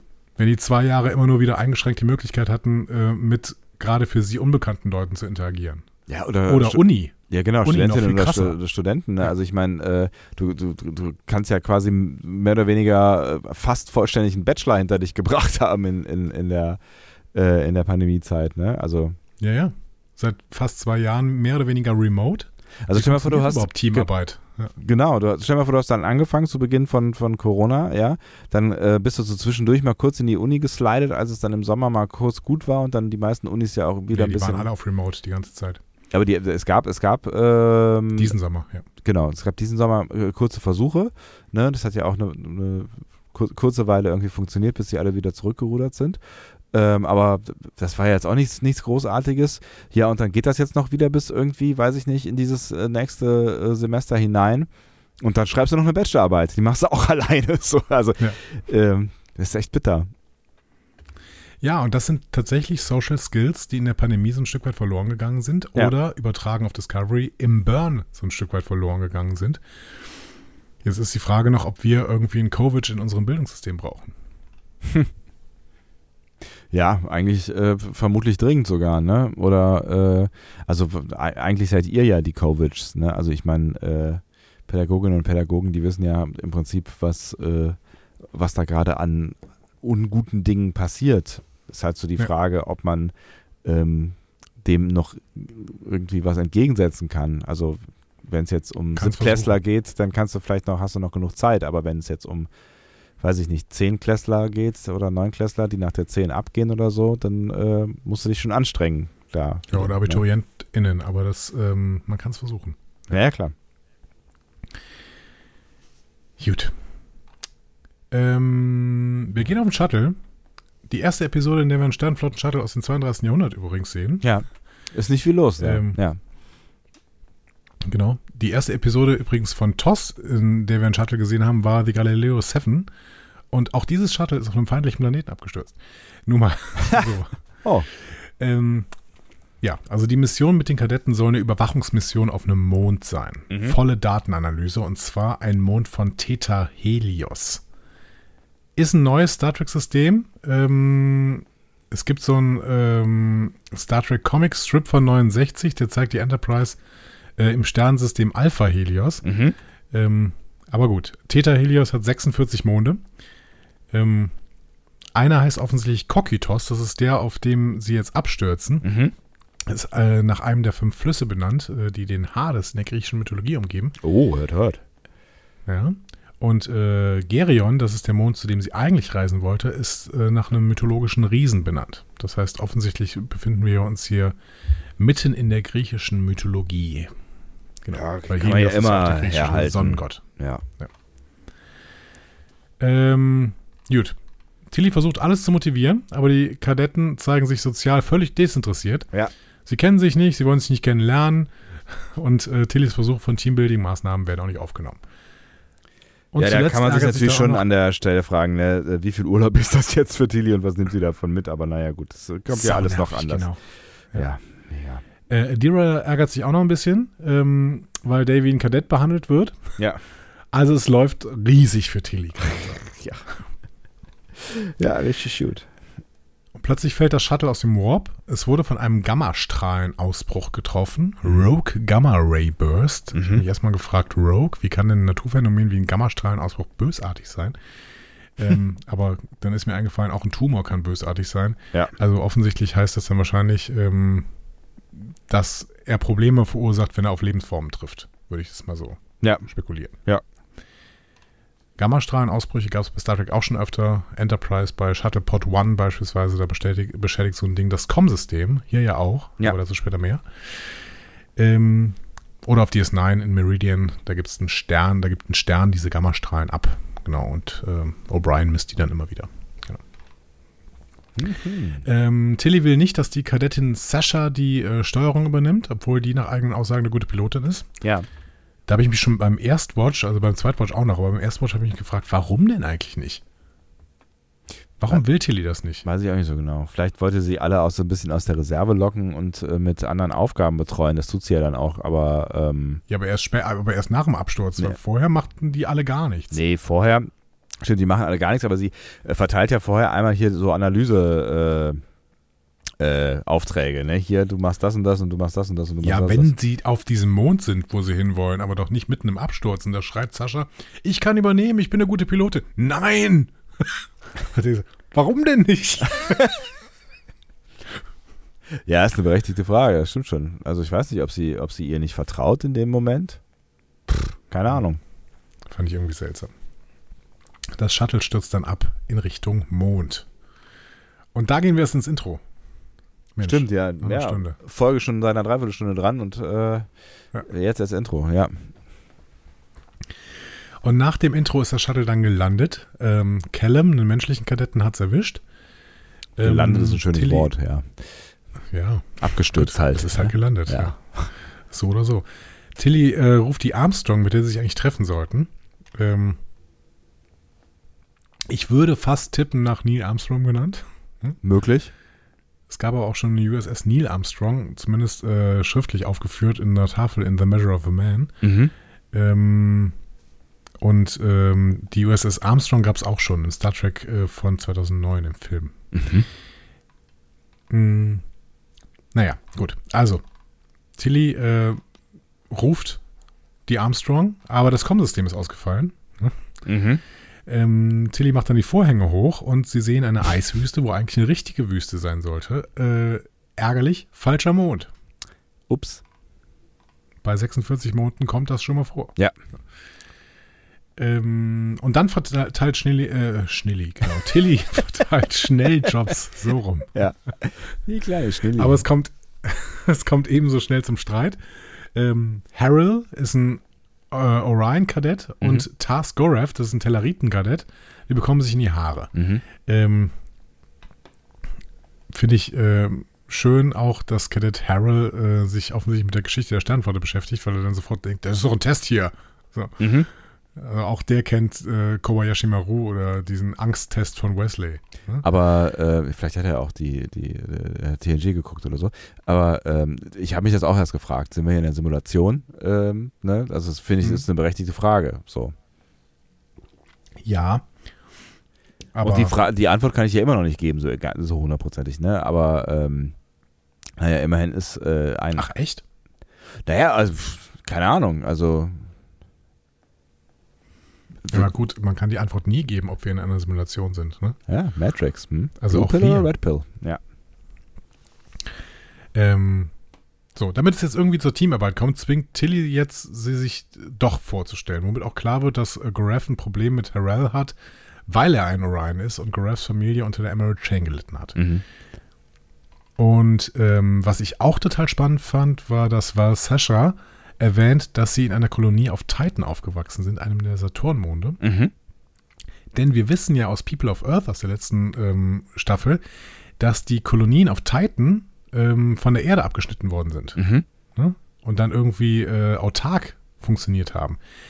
Und das heißt, wir wissen jetzt immer noch nicht, wann die Erde wieder zur Föderation kommt. Stand jetzt scheint es noch nicht der Fall zu sein. Wahrscheinlich hätten wir es auch sonst gesehen. Ja. Ähm, und außerdem würde man sich dann nicht die Mühe mit diesem Titan-Verweis hier machen. Stimmt, ja. Ja, die Erde könnte auf jeden Fall noch ein ganz spannendes Thema werden, ne? Also wenn sie die noch irgendwann mal, äh, also wenn sie das noch irgendwann mal aufmachen wollen. Haben wir auf jeden Fall ewig nicht mehr gesehen. Also eh nur einmal, oder? Ja, genau. Also Ja. in People of Earth, genau, da, Ja. wo sie zu diesem Baum gelaufen sind. Ja. Also einmal nur in der Zukunft. Ne? Also in der Vergangenheit äh, waren wir Ja, ja schon ein paar Mal da. Ja, klar. Auf Niva. Da sind wir jetzt auch mal. Da Mhm. sitzen die VerhandlerInnen in einem Konferenzraum mitten in einer großen Stadt. Dabei sind VulkanierInnen, RomulanerInnen, aber auf Föderationsseite eben auch ein Saurianer Mhm. und natürlich Lara Rilek. Ähm, Saru und Burnham sitzen auf ihrer Seite. Und das finde ich wichtig zu erwähnen. Mhm. Ja, stimmt. Ähm, keine Kovat Milat am Tisch. Mhm. Fand ich spannend.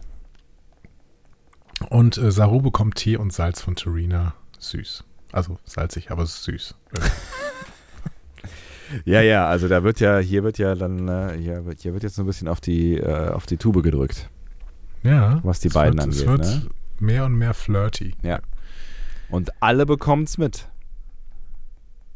Ja, später aber es zumindest, ist ja. äh, Absolute Candor und so. Ne? Ja, auf jeden Fall. Ähm, ja, so absolut klar ist es dann doch nicht, aber bitte. nein. Rillac will Nivar schon zurück in der Föderation begrüßen, aber Trina hat noch eine Bedingung. Mhm. Sie möchte nämlich eine Ausstiegsklausel aus dem Vertrag. Hm. Der Grund, die Föderation hat schon mal die Aufmerksamkeit auf die einzelnen Mitgliedswelten verloren vom Burn, ne? Mhm. äh, als sie zu groß wurden. Und äh, Nivar möchte sich absichern, falls das wieder passieren sollte.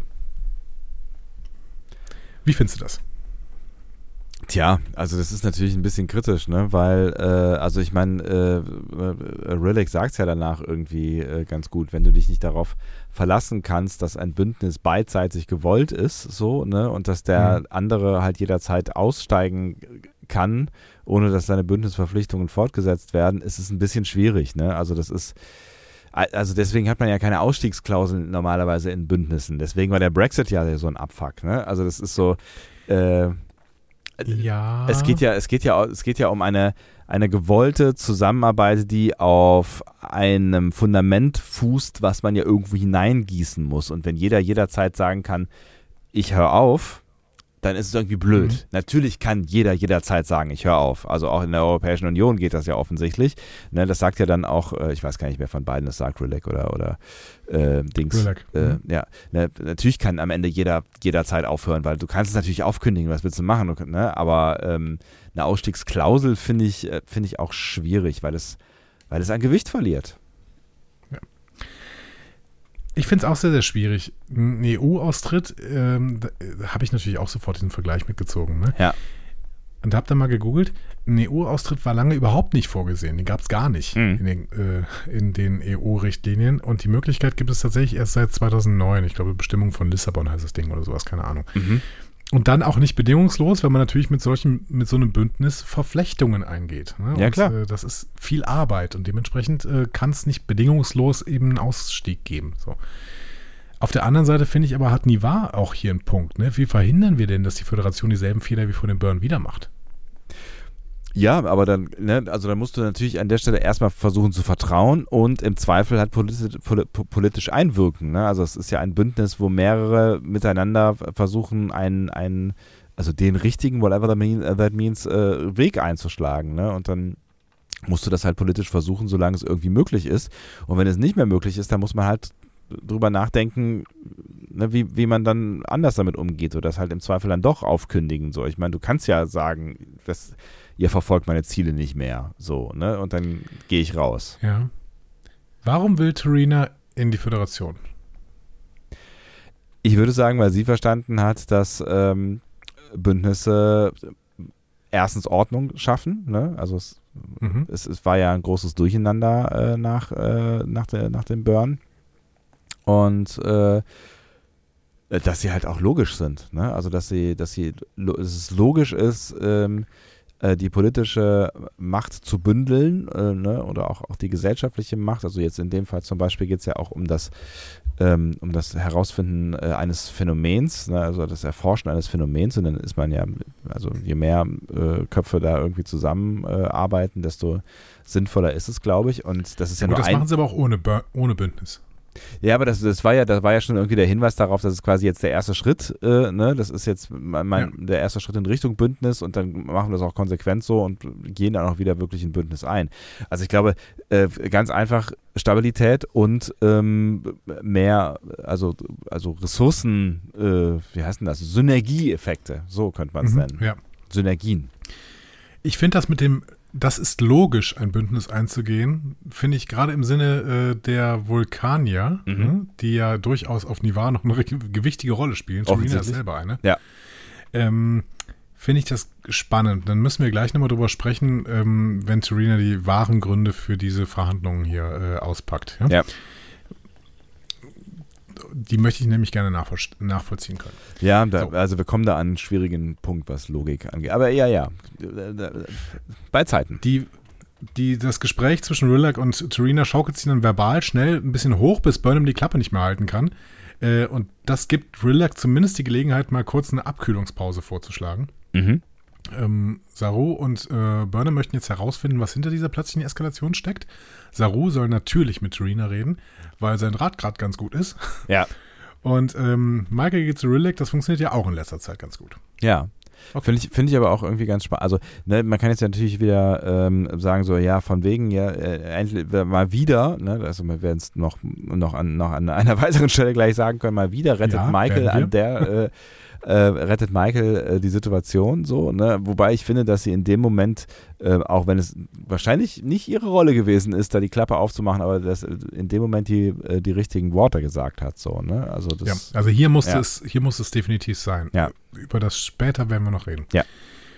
Mm. Und hier fand ich es auch charakterkonform. Die hält nicht die Klappe, wenn es da gerade so eskaliert. Ja. So. Nächste Psychotherapiesitzung bei Dr. Kolber. Mhm. Diesmal ist Book da. Der will sich aber erstmal nicht auf eine Therapie einlassen. Und Kolber erzählt eine Geschichte von El, Muert- El Muerto Parado, mhm. einem puerto-ricanischen Ritual. Ähm, wobei tatsächlich ein Leichnam einbalsamiert wird, die Körperöffnungen werden verschlossen, der Mund zugenäht und der Tote wird dann auf seine eigene Toten Totenparty gestellt oder halt, wie Körper es erzählt, beim Pokerspiel arrangiert. Ich war ehrlich gesagt ein bisschen irritiert. Wilson Cruz Eltern sind Puerto Ricaner, ja, aber Hugh Colber klingt jetzt nicht besonders lateinamerikanisch, finde ich. das stimmt. Werden hier die Familien von Schauspieler und Rolle vermischt? Auf der einen Seite kannst du natürlich auch irgendwie sagen, so, ey, wir, wohnen in einer Weltgemeinschaft, äh, so, was, keine Ahnung, was sind schon, also warum muss ein Puerto Ricaner äh, einen puerto-ricanischen Namen haben? Also, Ja, das habe ich mir, genau, das war mein zweiter Gedanke dann Ja. irgendwann. Ich habe dann auch noch ein bisschen geguckt. Ähm, Kalber hat in der zweiten Staffel tatsächlich in Sounds of Thunder schon mal eine Geschichte davon erzählt, dass er mit 16 auf einer Klippe namens Cabo Rojo rumgeklettert ist und Ja. da einen Unfall hatte. Und Cabo Rojo ist tatsächlich äh, auf Puerto, Puerto Rico. ach guck. Also vielleicht ist es wirklich nur der Name, der nicht mehr so ganz passt. Sei es drum. Roddenberry war ein Name ja eh nicht wichtig, Ja. zum Beispiel. Ne? Ähm, schön finde ich aber, dass Kalber, wie du es eben schon mal gesagt hast, seine Methoden der Therapie reflektiert. Mhm. Und er sagt dann, als professioneller Therapeut sollte er eigentlich keine persönlichen Geschichten mit dem Patienten teilen. Er würde es aber machen, weil die beiden ja auch Crewmitglieder sind. Mhm. Ist, ist, ist, ist ein äh, irgendwie schwieriges Argument, ne? aber äh, in, in dem Fall finde ich es äh, irgendwie, also das ist natürlich auch irgendwie interessanter. Ne? Ähm, und ich finde es tatsächlich in der, an der Stelle gar nicht, so- also gar nicht so übergriffig wie äh, das, das Leben von Tilly mal eben zu planen. Das fand ich irgendwie deutlich übergriffiger. Also wenn er sich jetzt hier Ich find- öffnet, ähm, ja, bitte? Ich finde diese Bemerkung total interessant. Mhm. Mein Verständnis von Psychotherapie ist laienhaft, muss ich sagen. Ja. wie so vieles. Ähm, aber durchaus interessiert laienhaft. Also ich habe mir ein paar Bücher äh, gelesen. Mhm. Ähm, und ich bin mir unsicher, ob das tatsächlich ein Dogma ist, dass ein Therapeut keine persönlichen Geschichten erzählt. Im Gegenteil, ich halte das eher für fraglich. Also vielleicht sind die Bücher von, von Irvin Yalom, die ich meistens gelesen habe, auch kein wirklicher Maßstab. Aber Yalom zum Beispiel spricht sich, spricht sich immer sehr für Authentizität des Therapeuten aus. Hm. Und dazu gehört dann auch Anekdoten mit Pointe, um, äh, um, um Dinge zu veranschaulichen. Keine Ahnung, ich bin da auch Laie drin, aber ähm, das, was ich aus, aus, aus dem Fernsehen so kenne, ähm, da bin ich bisher immer davon ausgegangen, dass ähm, äh, Psychotherapeuten oder eine Psychotherapie halt vor allen Dingen darin ähm, fußt, dass man sein Gegenüber möglichst irgendwie dazu bringt, die Dinge zu äußern, also, also so den, den Weg der Selbsterkenntnis äh, versucht zu pushen quasi. Also dass man halt irgendwie die richtigen, die richtigen Fragen stellt, um äh, das Gegenüber ähm, selber auf den Pfad zu bringen, auf den es äh, soll. Und dass man vor allen Dingen nichts Persönliches erzählt, um halt diese, so ein bisschen diese, diese Spiegelfläche zu bleiben. So, also das, ne, also auch natürlich, um Ja. sich selber zu schützen am Ende, aber ähm, auch als Ja, Tool quasi. Übertrag, Übertragung gegen Übertragung, ja, geschenkt. Aber Ja. Ähm, äh, trotzdem, du arbeitest ja als Therapeut auch mit Narrativen. Und diese Narrative dürfen durchaus auch persönliche Geschichten sein. Warum denn nicht? Also du willst ja Dinge damit veranschaulichen. Es geht ja nicht darum, dass du diese Geschichten erzählst, um äh, deinem ähm, Gegenüber klarzumachen, ey, du bist genau wie ich. Sondern indem du irgendwie, also wie Körber das hier macht, der erzählt ja eine Geschichte nicht um äh, Book zu sagen, hey, sei mal mehr wie ich, sondern um, um Book zu sagen, dass man unterschiedlich mit Trauer umgehen kann. Ja, also ne, wie gesagt, also ich fand, fand das jetzt auch irgendwie, ähm, es hat sich irgendwie alles äh, authentisch und, und gut angefühlt. Ne? Also ich fand, ich fand eher äh, diese Tilly-Nummer ein bisschen schwierig, aber ähm, ich habe tatsächlich auch, äh, ne, wie gesagt, keine Ahnung, aber äh, wir, wir sollten es ändern offensichtlich. Ähm, mhm. ähm, aber ich habe tatsächlich auch gedacht, dass ähm, so aus meiner, meinem Fernsehwissen, dass, dass man sich als Therapeut sehr zurücknimmt. Ich hatte schon mal überlegt, einfach noch äh, Psychologie zu studieren, aber ich glaube, ich habe ein zu schlechtes Abi. Ich will auch Zählt das eigentlich noch ja, für ein Zweitstudium? Ich, keine Ahnung, das ist ja ewig her. Sind das ein Wartesemester? Aber dann, also mindestens deine. Ich habe ja studiert, ich kann keine Wartesemester haben. Ja, stimmt, aber du hast ja, aber du hast ja während, also nach, nachdem du, also zwischen Abitur und einem jetzigen Studium liegen auf jeden Fall einige Jahre, in denen du nicht studiert hast. Ja, aber Wartesemester gehen, glaube ich, auch nur bis zu 6. Das heißt, du kannst irgendwie deinen, deinen Schnitt um 0,6 besser machen. Und das, das würde nicht. immer noch nicht reichen, um die 1,3 von Psychologie zu bekommen. Keine Dafür Ahnung. war ich zu desinteressiert in der Schule. Vielleicht gibt es ja sowas wie äh, Fernstudium Psychologie. Da sind die Zugangsvoraussetzungen doch nicht so hoch. Das muss ich mal checken. Wäre sowieso das Bessere, weil ich arbeite ja auch noch nebenher. Hm. Ich dachte, du podcastest nur noch. Ja, auch das. ähm, so, Buck will sich weiter nicht so richtig auf die Therapie einlassen. klassischer Patient aller ja, ja, ich check's, du machst die Therapeutentricks. Ähm, aber Kalber will ja gar nicht tricksen. Der will mhm. ja transparent einen Weg erklären, den er jetzt gehen möchte mit Buck. Ähm, und dann sagt Burg auch irgendwo, okay, ich will mich auf den Versuch einlassen, ähm, solange ich meine Finger behalten darf, weil in dieser Geschichte von äh, dem äh, Dia de los Muertes oder was äh, Kalber da erzählt, bricht er irgendwie dem Leichnam den Finger ab. Ja. Nicht so, so. schön. Währenddessen bedankt sich Saru für den Te äh, Tee bei Tarina. Mhm. Ähm, die betont in aller gebührenden Freundlichkeit, dass sie nichts tun kann, wenn die Föderation keine Kompromisse zulässt und verabschiedet sich dann in Meditation. Und Relax sagt Burnham gegenüber, dass ein Kompromiss nur Schwäche signalisieren würde und sie ohne weitere Option das Ding abbrechen müssen. Arbeitsauftrag für Burnham und Saru also einen Kompromiss ausarbeiten, bei dem die Föderation nicht schwach wird und dem Nivar zustimmen kann.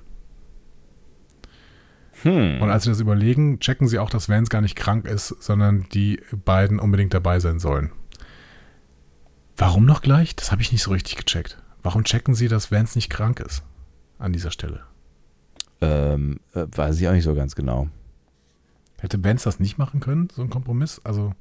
Ja, ich glaube, sie, ja, ich, wahrscheinlich, weil Vance zu, zu, zu äh, politisch zu involviert äh, wäre und quasi ähm, äh, die, die, die beiden Captains da halt so ein bisschen von außen vor da rein stolpern, oder? Ja, aber es ist sehr vage dann, oder? Ja. Ja, also hundertprozentig nachvollziehen konnte ich es auch nicht, aber das, ja, ich weiß nicht, Vance ist halt wichtiger als, als äh, politische Figur. Weil es geht ja darum, also es ging ihr ja darum, also Rilek ging es ja darum, ähm, dass äh, jemand quasi von außen kommt und einen Kompromiss erarbeitet, äh, ähm, der nicht gebunden ist äh, an die politischen äh, Ja, für später ist es klar, aber warum checken sie jetzt, dass Vance nicht krank ist? Ach so, okay, dann habe ich dich gerade falsch verstanden. Ähm, naja, weil sie offensichtlich gecheckt haben, dass, äh, dass, dass sie da auf eine Mission gesetzt werden, oder? Ja, dann, dann waren sie wirklich beide sehr empathisch. Gut. Das, bei Tarina kann ich es fast noch mehr verstehen als bei Rilek. Bei Tarina habe ich es auch ein bisschen gespürt. Ne? Mhm ähm, die, die Saru irgendwie deutlich macht, ja, so, ne, also Kompromiss sollte es schon irgendwie geben, ne? So. Ja, ja, ja. Aber bei Rillick habe ich das gar nicht bemerkt. Aber gut, vielleicht war ich einfach nicht sensibel genug. Ich habe es an der Stelle irgendwie, also es bin, ist, ist mir auf jeden Fall nicht unangenehm aufgestoßen. Wir gehen nochmal auf das Shuttle auf dem Mond. Mhm. Äh, da wird mittlerweile kräftig an der Stabilisierung der Situation gearbeitet, aber die Stimmung ist angespannt. Ähm, Gorev nennt Adira sarkastisch Admiral. So Unrecht hat er ja nicht, ne? Ja. Weil Senator war ja tatsächlich Admiral. Mhm. Adira bekommt dann seltsame Messwerte von draußen. Es scheinen sich Lebensformen zu sammeln. Und das sehen wir dann auch Tentakel von außen am Shuttle. Es handelt sich um tuskadianische Feuerwalzen. Sebastian, was weißt du über Koloniespezies? Über Koloniespezies? Ja. Äh, müsste ich da was drüber wissen? Du hast ja Biologie studiert, wie wir alle wissen. Und äh, dabei vor allen Dingen äh, Zoologie. Zwei Semester, nee, drei, drei Semester, also zweieinhalb, Ja. um es genau zu nehmen. Und vor allen Dingen Zoologie hast du gemacht, ne? Nee, ich habe schon auch, ich habe auch Botanik gemacht. Also eigentlich habe ich Botanik, ge- also ich habe ich hab viel, äh, also Zoologie ist das, was, was mich dazu gebracht hat, das nicht weiterzumachen. Ne? Äh, also vor allen Die Dingen der, Frösche aufzuschneiden. genau, der Schnippelkurs. Aber ich habe, ja, ich habe Morphologie der Tiere, äh, Vorlesung 1. Ja, ich, aber da hättest, du, da hättest du es auch hören können über die Koloniespezies. ja, aber das ist ja jetzt auch schon irgendwie, lass mich kurz rechnen, drei, vier Jahre, fünf, schon fünf Jahre mindestens her. Das ist 15 Jahre her, richtig? Ich rechne nicht nach, Ähm, ich habe keine Lust nachzurechnen. Also eine Koloniespezies ist eine Spezies, in der ein Organismus aus verschiedenen Komponenten besteht, die zusammenarbeiten. Kennen wir aus Star Trek Ah. prominent. Äh, bei Lower Decks jetzt zuletzt. Äh, Sherry Yen Yem, diese, diese komische Motivationsrednerin bei Lower Decks, die ist ja aus mehreren Körperteilen quasi, die unabhängig voneinander funktioniert haben. Ah ja, genau, stimmt. Ja. Und auf der Erde gibt es das auch bei Mikroorganismen und zum Beispiel auch bei ein paar Quallen. Mhm. Und ähm, Tilly nennt die Viecher, die hier auf dem äh, Mond äh, leben, ja auch irgendwann Höllenquallen oder so. Ja, auf jeden Fall wird viel von Jelly und so gesprochen, ne?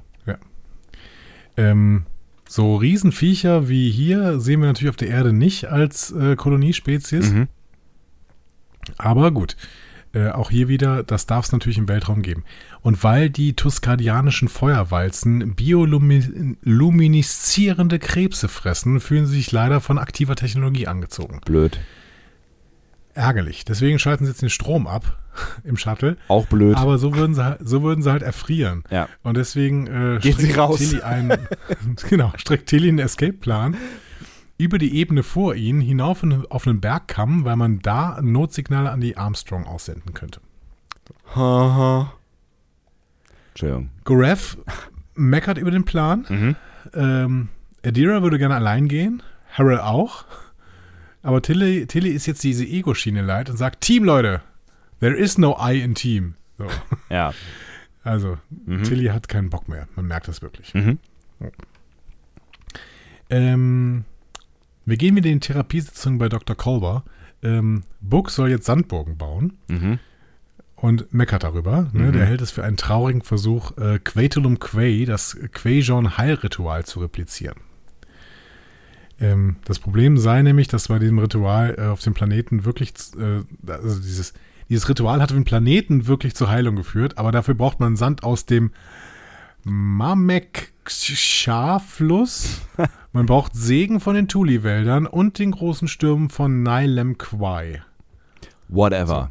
Ja. Ja, aber schön, dass man nochmal ganz, ganz viele tote Orte droppt. Ja. Das heißt, Ja. werden wir irgendwann in Quajon, werden wir irgendwann nochmal Quajon sehen? Bei, bei Picard, bei ähm, irgendeiner anderen Serie? Wahrscheinlich. Weiß nicht. Also ist auf jeden Fall schön da. Also wäre ja schön, wenn wir es nochmal sehen Ja. würden. Genau, sagt Kalber auch, ne? Äh, schönster Ort überhaupt, so, beziehungsweise einer der schönsten Orte der bekannten Föderation oder der bekannten Welten. Und Kalber äußert dann auch Verständnis für die Wut. Aber den Schmerz, den Buck empfinde, müsse er halt noch eine scheiß lange Zeit ertragen. Ja. Und ne, also ich fand das, ich, As long time.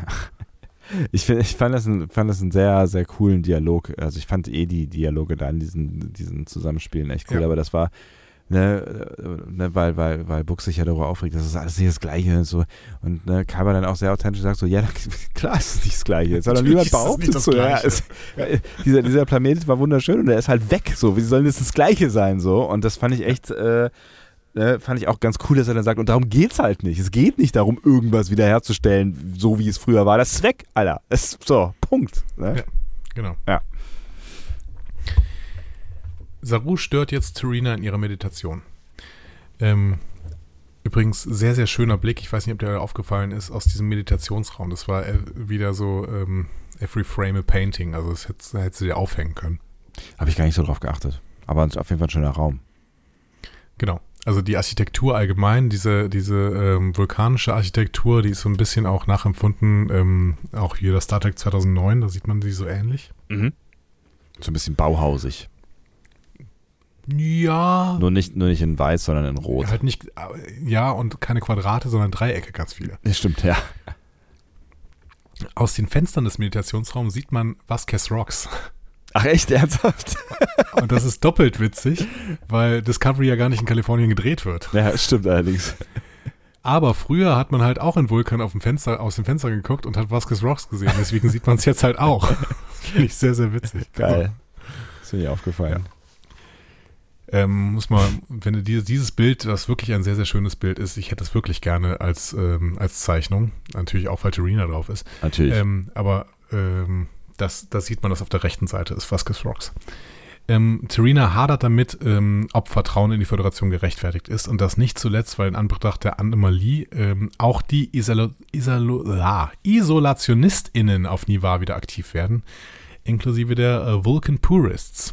Und die bedrohen ja dann sogar den inneren Frieden auf Nivar, weil sie wollen ja äh, tatsächlich äh, Nivar nur, also sie wollen ja Vulcan im Prinzip. Sie wollen nicht Nivar.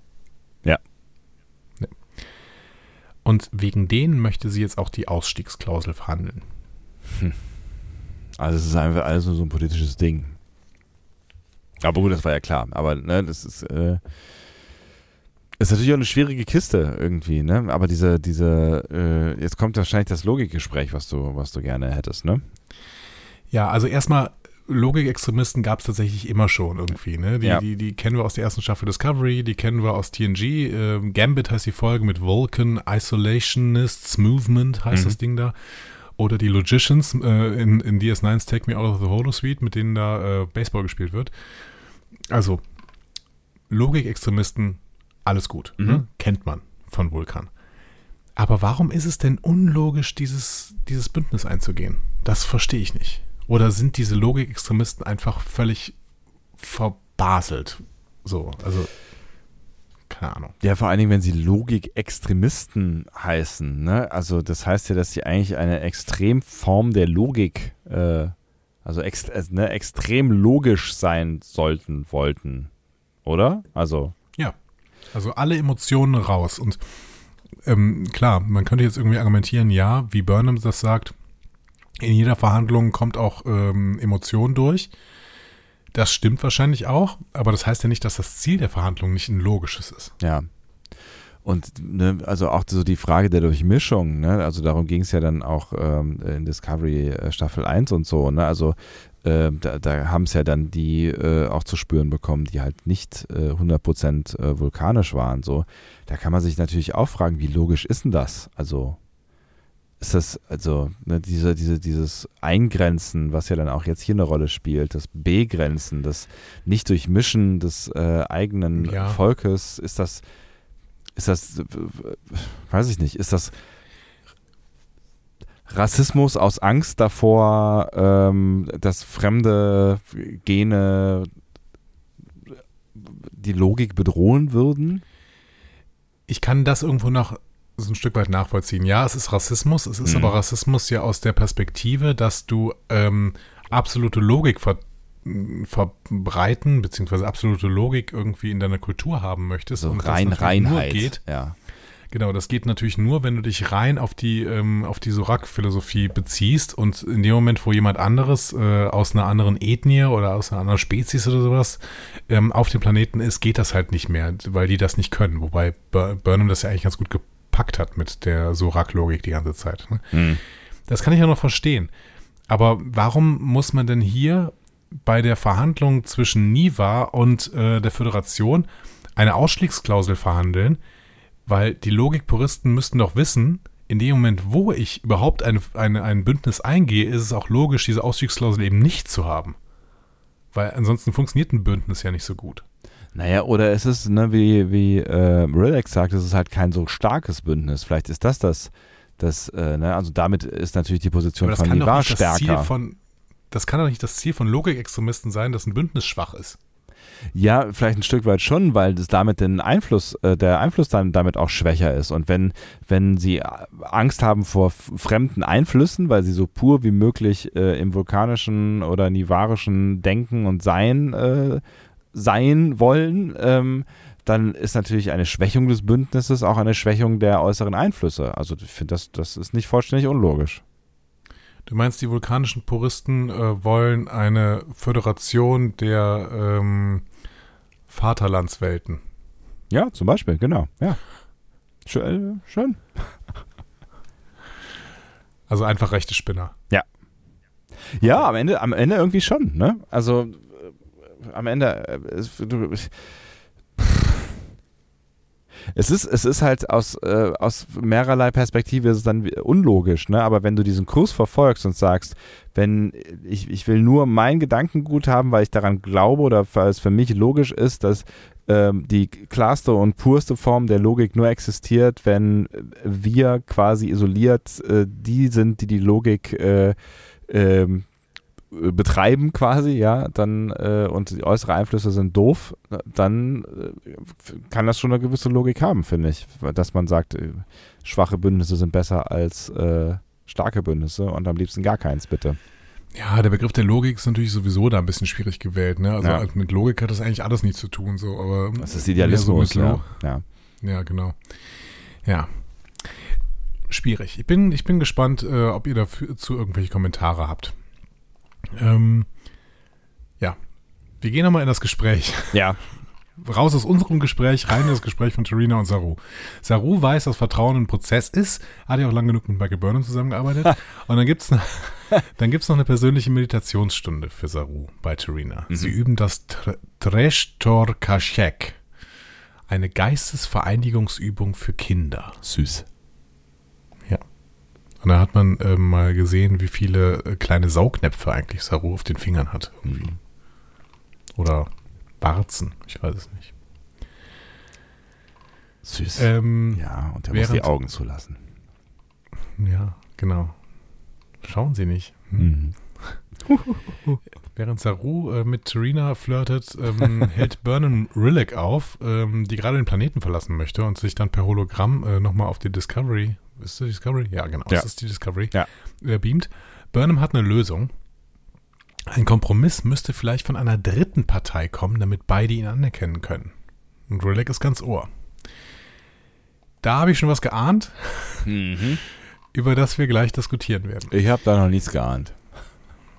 Ja, dritte Partei. Hm. Also, dass der Vorschlag kommt, also dass da jetzt ein Vorschlag von den beiden kommt, okay, aber dass die der Vorschlag sind, das habe ich nicht kommen sehen. Wir werden gleich drüber sprechen. Ja. Die Kadetten Adira Tilly spielen jetzt die DS9-Episode Die S sind, der Aufstieg nach. ähm, und das während Spider-Lightnings über den Planeten jagen. Es ist aber auch, äh, weißt du, wenn, wenn was schief geht, dann geht es auch richtig schief, ne? Spider-Lightnings gibt es übrigens wirklich. Habe ich jetzt, habe ich mal ein bisschen nachgelesen. 2019 wurde in den USA ein Blitz beobachtet, der knapp 420 Kilometer lang war. Alter. Solche äh, Blitze entstehen offensichtlich aufgrund von Instabilität in der Atmosphäre, oft wenn, wenn warme, feuchte Luft mit kalter, trockener Luft kollidiert und die warme Luft in den Himmel befördert wird. Aber das ist ja irgendwie bei jedem Blitz so. Es sind dann eben horizontale Blitze, die über lange Strecken jagen. Das sieht von Satelliten aus ziemlich genial aus. Also wenn ihr mal bei YouTube seid, gebt doch einfach mal Spider Lightning ein. Das sieht allgemein schon cool aus mit diesen, mit diesen horizontalen Blitzen. Aber wenn man noch Spider Lightning Satellite eingibt, dann sieht man Bilder von Wettersatelliten wie dem, wie dem ähm, GOES 16. Und da sieht man, wie ganze Blitzfronten über Länder ziehen. Das ist richtig krass. Also Abgefahren. gibt es auch noch nicht so lange solche Bilder, aber man kann sich bei YouTube echt angucken. Verrückt. Ähm, hinter den Kadetten und äh, Tilly und Elira heult plötzlich eine dieser Feuerwalzen auf und äh, teilt sich dann in zwei. Zumindest habe ich das so gesehen. Ja, oder es sind, sind zweite aufge, aufge, aber es sah so ein bisschen aus, als würde, würde sie auseinanderploppen, ne? Ja, genau. Ähm, und beginnt dann zu jagen. Die Kadetten werden panisch und fangen an, sich über die richtige Strategie zu streiten. Vor allen Dingen Graf ist hochaggressiv. Und als Tilly die Situation gerade in den Griff bekommen möchte, schlägt der Blitz neben Adira ein und lässt das Eis um deren Füße schmelzen und sofort wieder gefrieren. Adira ist also gefangen. Und zu einem Überfluss kommen die Feuerwalzen näher. Ähm, Tilly macht aber ein Teamspiel draus und mit gemeinsamen Tauziehen bekommen sie Adira wieder los. Hast Ja. du eigentlich mittlerweile ähm, äh, Squid Game gesehen? Nee, habe ich noch nicht gesehen. Sollte ich? Nur weil alle drüber reden? Ich weiß nicht. Nee, ich finde finde die Serie wirklich nicht gut, ähm, aber da kommt, kommt auch Tauziehen drin vor. Okay, ich verstehe. Ähm, so. Teamaufgabe hat funktioniert. Trotzdem, Gareth will nun wirklich nicht mehr mit diesem Orion zusammenarbeiten, weil der halt ein Orion ist und die Emerald Chain hat äh, seiner Familie die Replikatoren weggenommen, weswegen seine Großmutter verhungert ist. Da habe ich auch schon gedacht, okay, wow. Das ist auch ein, echt eine beschissene Geschichte, Ja. lieber Gareth. Irgendwie kann ich dich ein Stück weit verstehen. Mhm. Er sagt dann ja irgendwie, ja, und meine Eltern haben mir das letzte Essen gegeben, deswegen musste ich dann meine Großmutter begraben, weil meine Eltern zu schwach dafür waren. Ich so, okay. Hat aber auch jemand, da hat auch, da wollte jemand mal hier, da hat jemand, also der den Stift in der Hand hatte, der hat den aber auch nochmal, der, der hat den nicht mehr weggelegt äh, bei der Geschichte. Ja. ja. Aber Twist. Adira enthüllt, dass Harral der Sohn von Basharat Harral ist. Äh, Der war ein Aktivist, der im Waffenstillstandsvertrag mit der Föderation auf eine Sklavenbefreiungsklausel gedrängt hatte. Ähm, er war als politischer Gefangener gestorben, bevor der Waffenstillstand überhaupt in Erwägung gezogen wurde.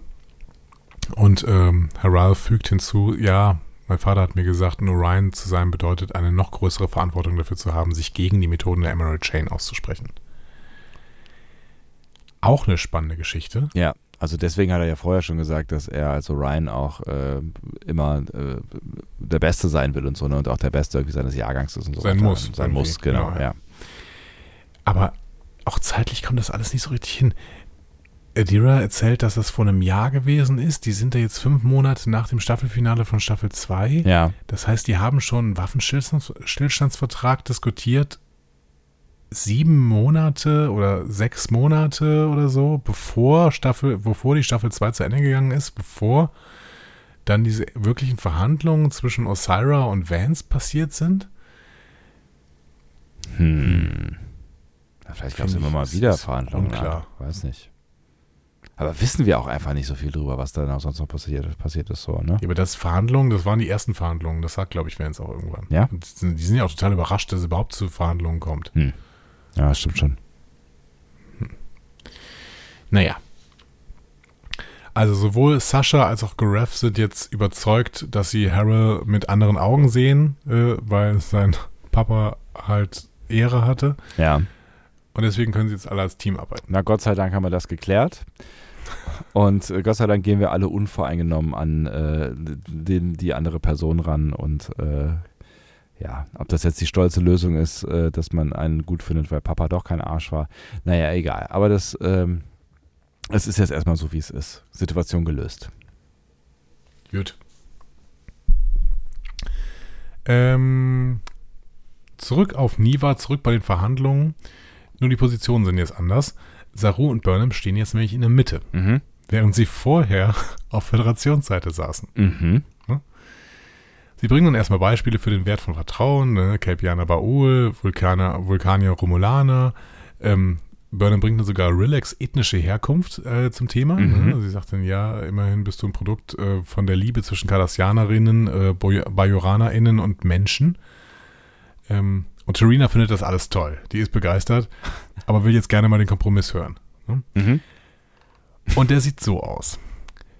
Ein von der Föderations... Also vielleicht habe ich es auch falsch verstanden, aber du kannst mich äh, eventuell korrigieren. Ein von der Föderationsleitung unabhängiges Komitee soll regelmäßig Kontakt mit allen Mitgliedswelten äh, gucken, ob die Föderation sich gut schlägt. Mhm.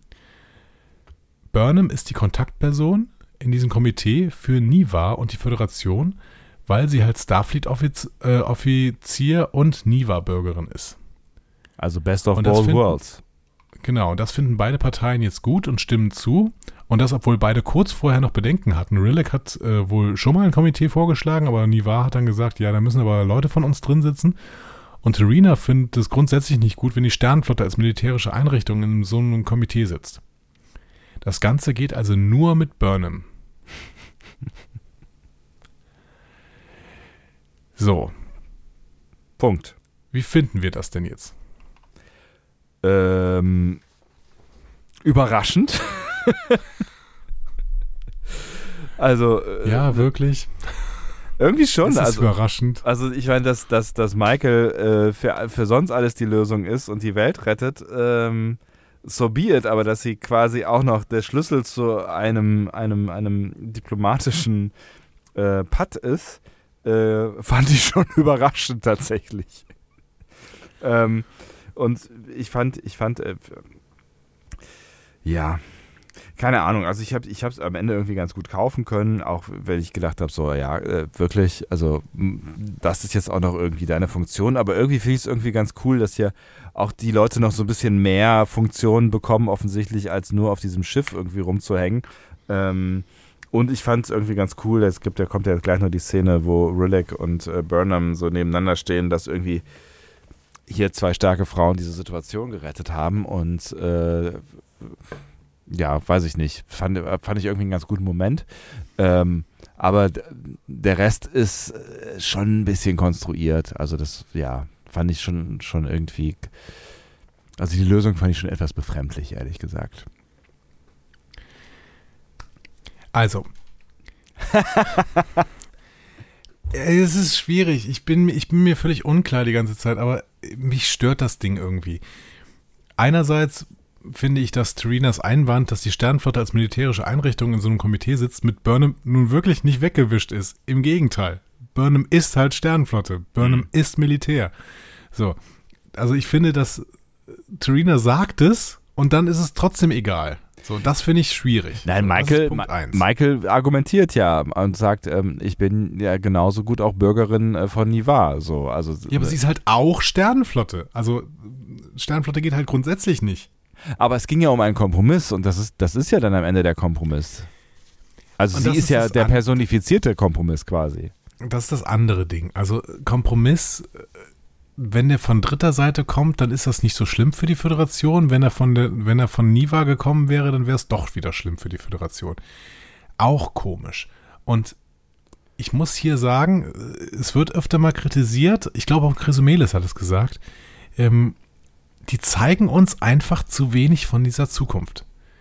Die hätten doch die Möglichkeit gehabt, uns ganz, ganz viele Leute einzuführen und dann im Endeffekt auf irgendwie zurückgreifen. So hätten sie zumindest noch auf Book zurückgreifen können, um zu sagen, der ist weder Sternenflotte ähm, noch Niva-Bürger, weil das ist doch auch okay. So, wenn jemand überhaupt nicht Föderation ist. So.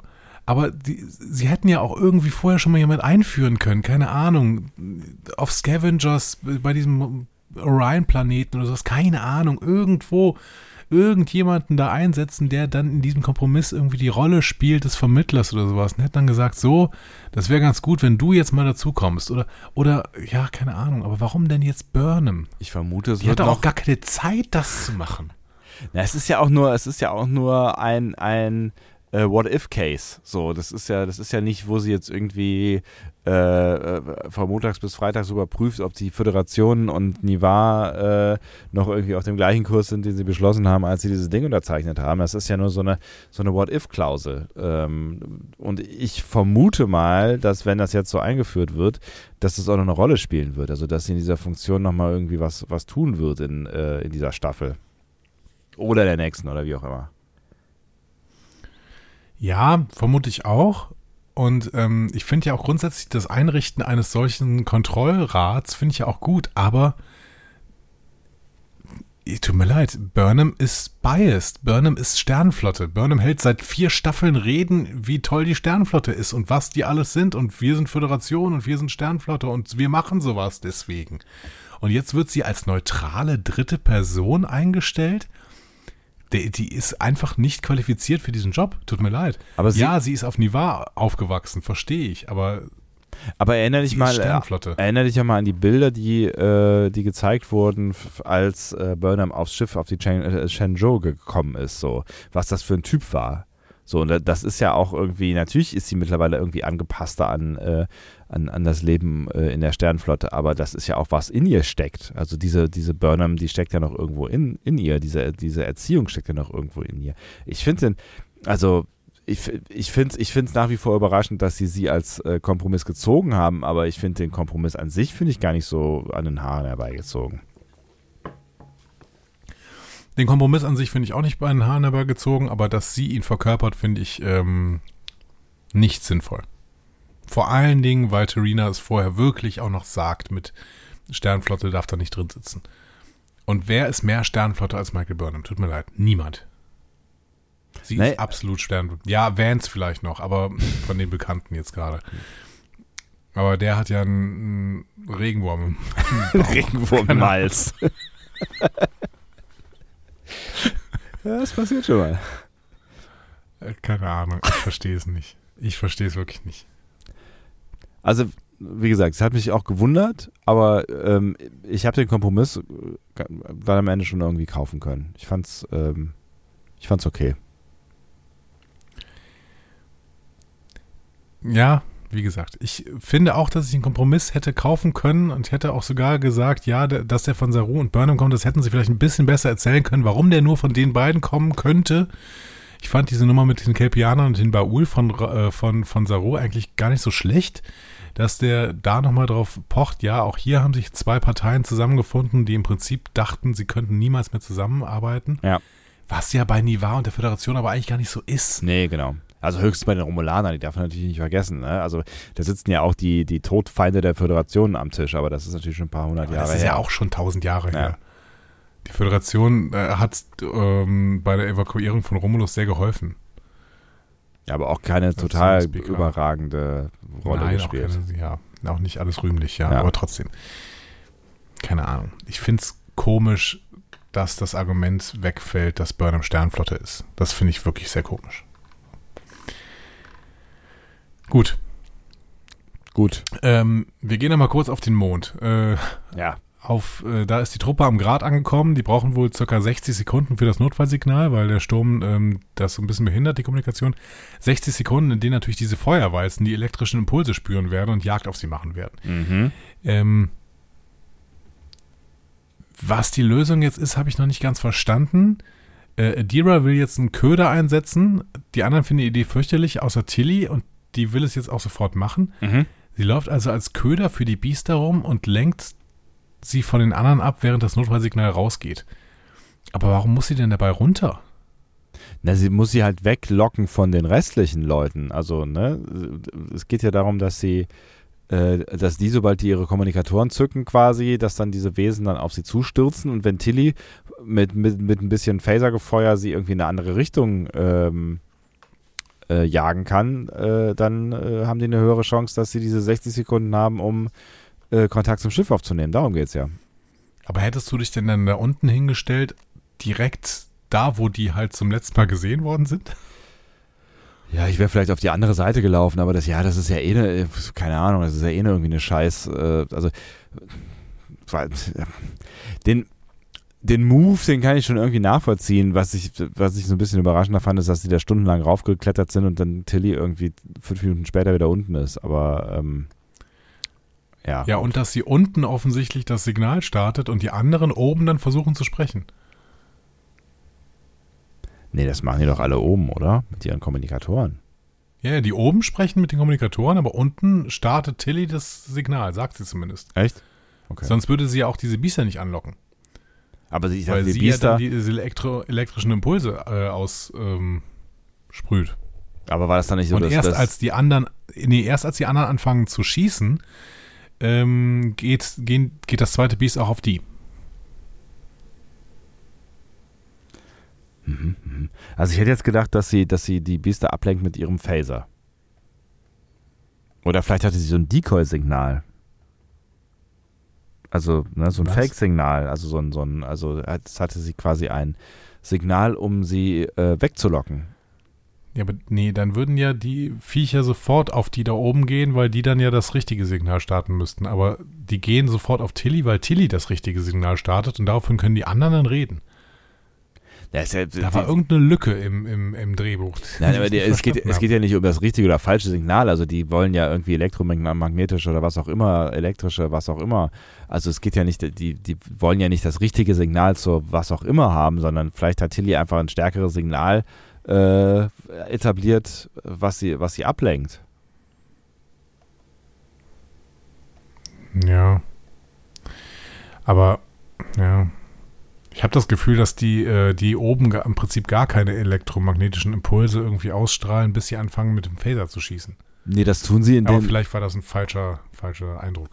das tun sie, indem sie versuchen, halt die Kommunikation ähm, zur, zur äh, Armstrong aufzubauen. Das ist doch das Problem. Also und Tilly versucht äh, halt äh, davon abzulenken. Okay. Ich, Mir ist weiterhin die Konstellation ein bisschen unklar. Aber die Kurzfassung ist jetzt, es klappt äh, mit Lebensgefahr für alle Beteiligten. Aber es, es hat geklappt. Ja. So.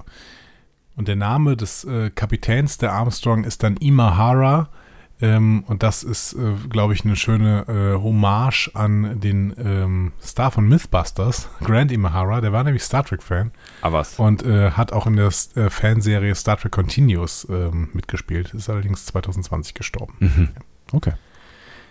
Ähm, ja, wie gesagt, es klappt. Nachbesprechung dann in der Sternflottenakademie mit Kovic, der lobt Tilly Mhm. und äh, spricht an, was das Problem der Sternflotte mit der Discovery Crew war, als diese angekommen sind. Die Leute hatten die Haltung, alles sei möglich, also die Discovery Crew. Mhm. Folgentitel gedroppt, check. Ja. Und äh, das sei erstmal doof gewesen für die Föder- Föderation, die im, sich im schlechten Zustand befand. So, da haben wir gedacht, nee, nichts ist möglich hier so. Ne? Ähm, ja. Alles im Arsch.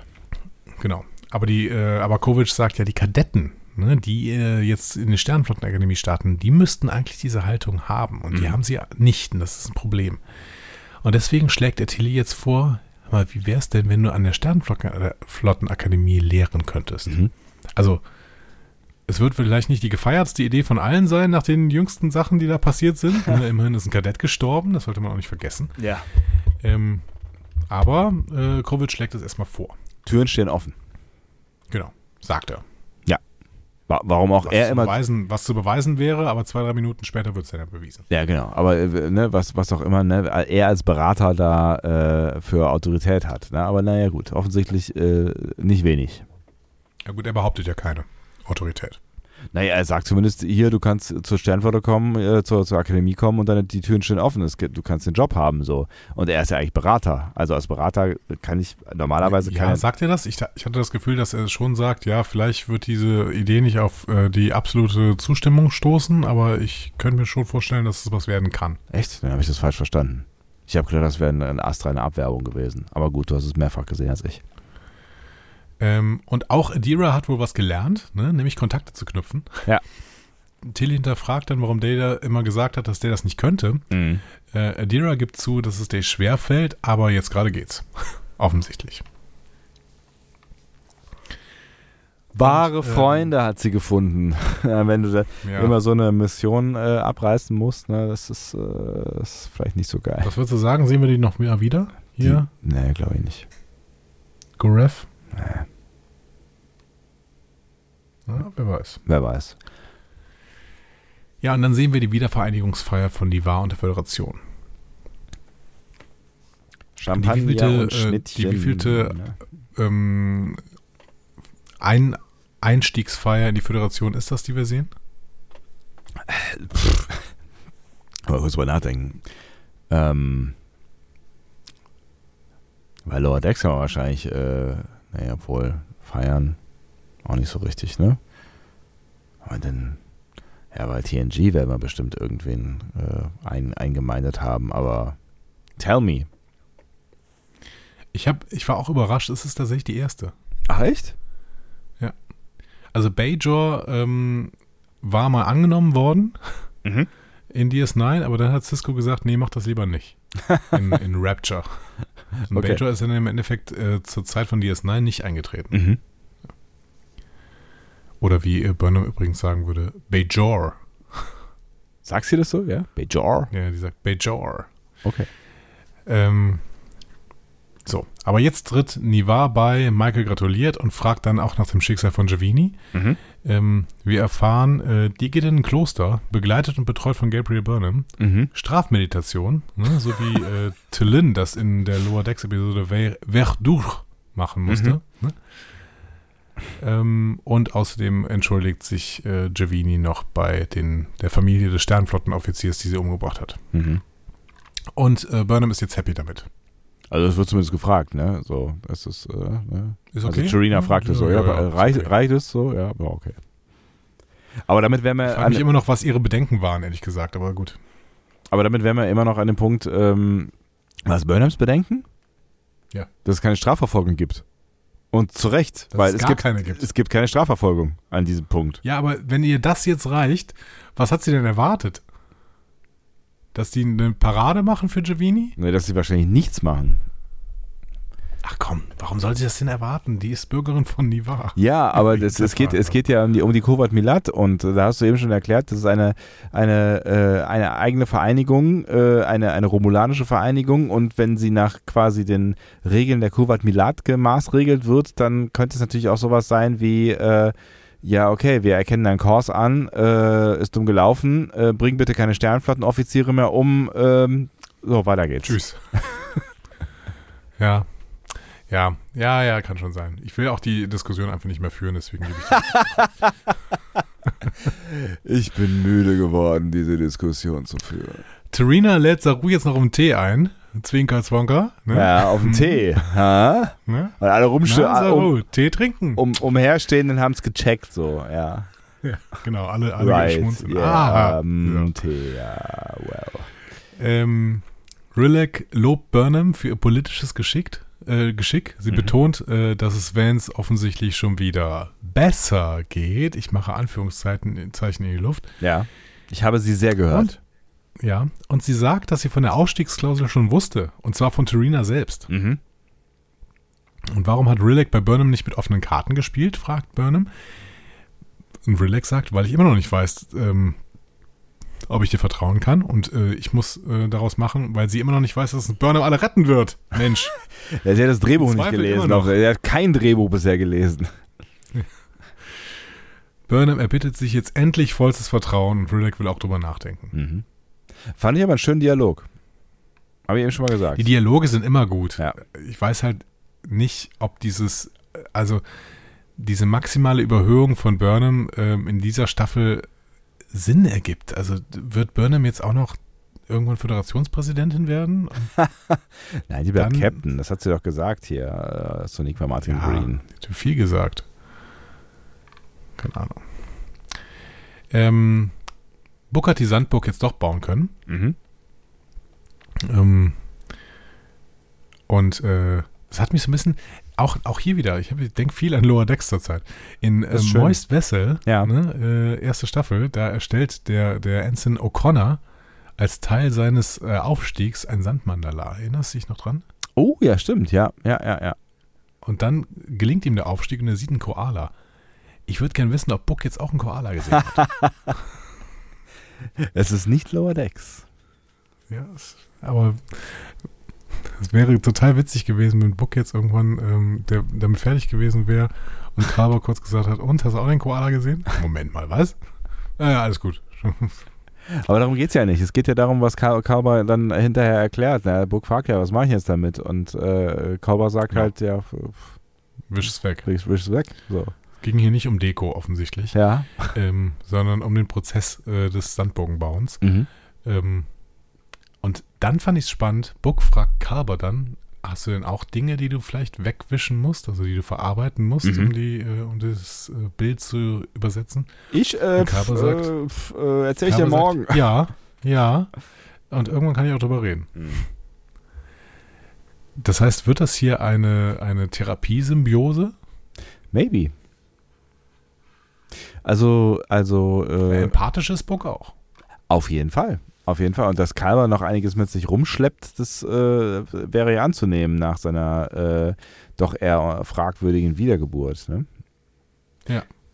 Ja, und das wird noch, noch äh, interessanter, wenn ihr hier äh, 1701 gerade äh, verfolgt, äh, 1701 live äh, verfolgt, weil die besprechen ja hier das Buch, äh, wie heißt es denn noch schnell, was die Geschichte... Der ewige Ort. Der ewige Ort, was ja, was die Geschichte ähm, äh, erzählt, was eigentlich los war mit Kalber, Kalber in der äh, Zwischenzeit, in der er äh, weg war. Und ähm, ähm, ich bin da gerade auch so ein bisschen bei, das schon mal anzuhören. Ähm, und das, also es ist ein Hörbuch, was man sich, sich äh, zu, zulegen kann, wenn man wenn einen das interessiert. Das Buch kommt aber irgendwann nur auf CD. Genau, nur auf CD, aber man kann die MP3s von der CD runterkopieren. Ähm, Ja. Und äh, ich glaube, das Buch kommt irgendwie erst im, im Ende Frühjahr oder sowas, ne? Ähm, aber es ist, es ist ganz interessant und es wirft tatsächlich ganz interessante Fragen auf äh, über, über äh, diesen Kalber, der da so sitzt. Ähm, aber vielleicht besprechen wir das irgendwann mal an irgendeiner anderen Stelle und das ist vor allen Dingen auch Sekundärliteratur, die hat ja eigentlich in der Regel nichts mit der Serie zu tun. Hm, nicht immer. Aber Ja. Ja. Oft wird äh, der B-Kanon dann auch irgendwann ähm, kanonisiert durch Serien. Es kann passieren, tatsächlich, ja. So, So, Tilly ja. sitzt in ihrem Quartier, Hm. welches früher, erste Staffel und so, auch mal Michaels Quartier war. Hm. Ne? Und sie erinnert sich, als Michael dazu kommt, an den ersten Tag, an dem die beiden zusammen waren. Ne? Hm. Wir haben das gesehen, in Context is for Kings hieß die Folge. Mhm. Die Angst von Tilly vor Michael Burnham, der ersten Meuterin der Sternenflotte, daran erinnert Tilly auch nochmal. Ne? Mhm. Ähm, Burnham erwähnt, dass sie Tilly wirklich fast getötet hätte, weil sie so geschnarcht hat, aber dann hat sie den Computer auf Noise Cancelling programmiert. Praktisch. Und da habe ich auch nur gedacht, da kenne ich einige Menschen, die sich das wünschen würden, ehrlich gesagt. Mega praktisch, ja, auf jeden Fall. Ähm, ja, und jetzt geht's ins Eingemachte. Tilly will an die Akademie, weil Mhm. sie gemerkt hat, dass ihre Beförderung sie nicht glücklich gemacht hat, weil ihre Mutter nicht bei ihr war. Ähm, vielleicht wollte sie das Ganze nur, um Anerkennung zu bekommen. Und äh, dann sollte man doch vielleicht lieber Lehrer werden, wenn man eh nur Anerkennung will. Moment mal, was? Ja? Äh, Dezenter Diss oder was? Gegen alle Lehrer? Wollt ihr mich verarschen hier? Ja, also, es ist, äh, pff, weißt du, dann kannst du halt auch jeden anderen Scheißjob machen, ja. Also, ähm, ja, Burnham lässt Tilly gehen, Burnham wird Tilly vermissen, aber Zora kann ja das Schnarchen einspielen und dann geht Tilly tatsächlich von Bord.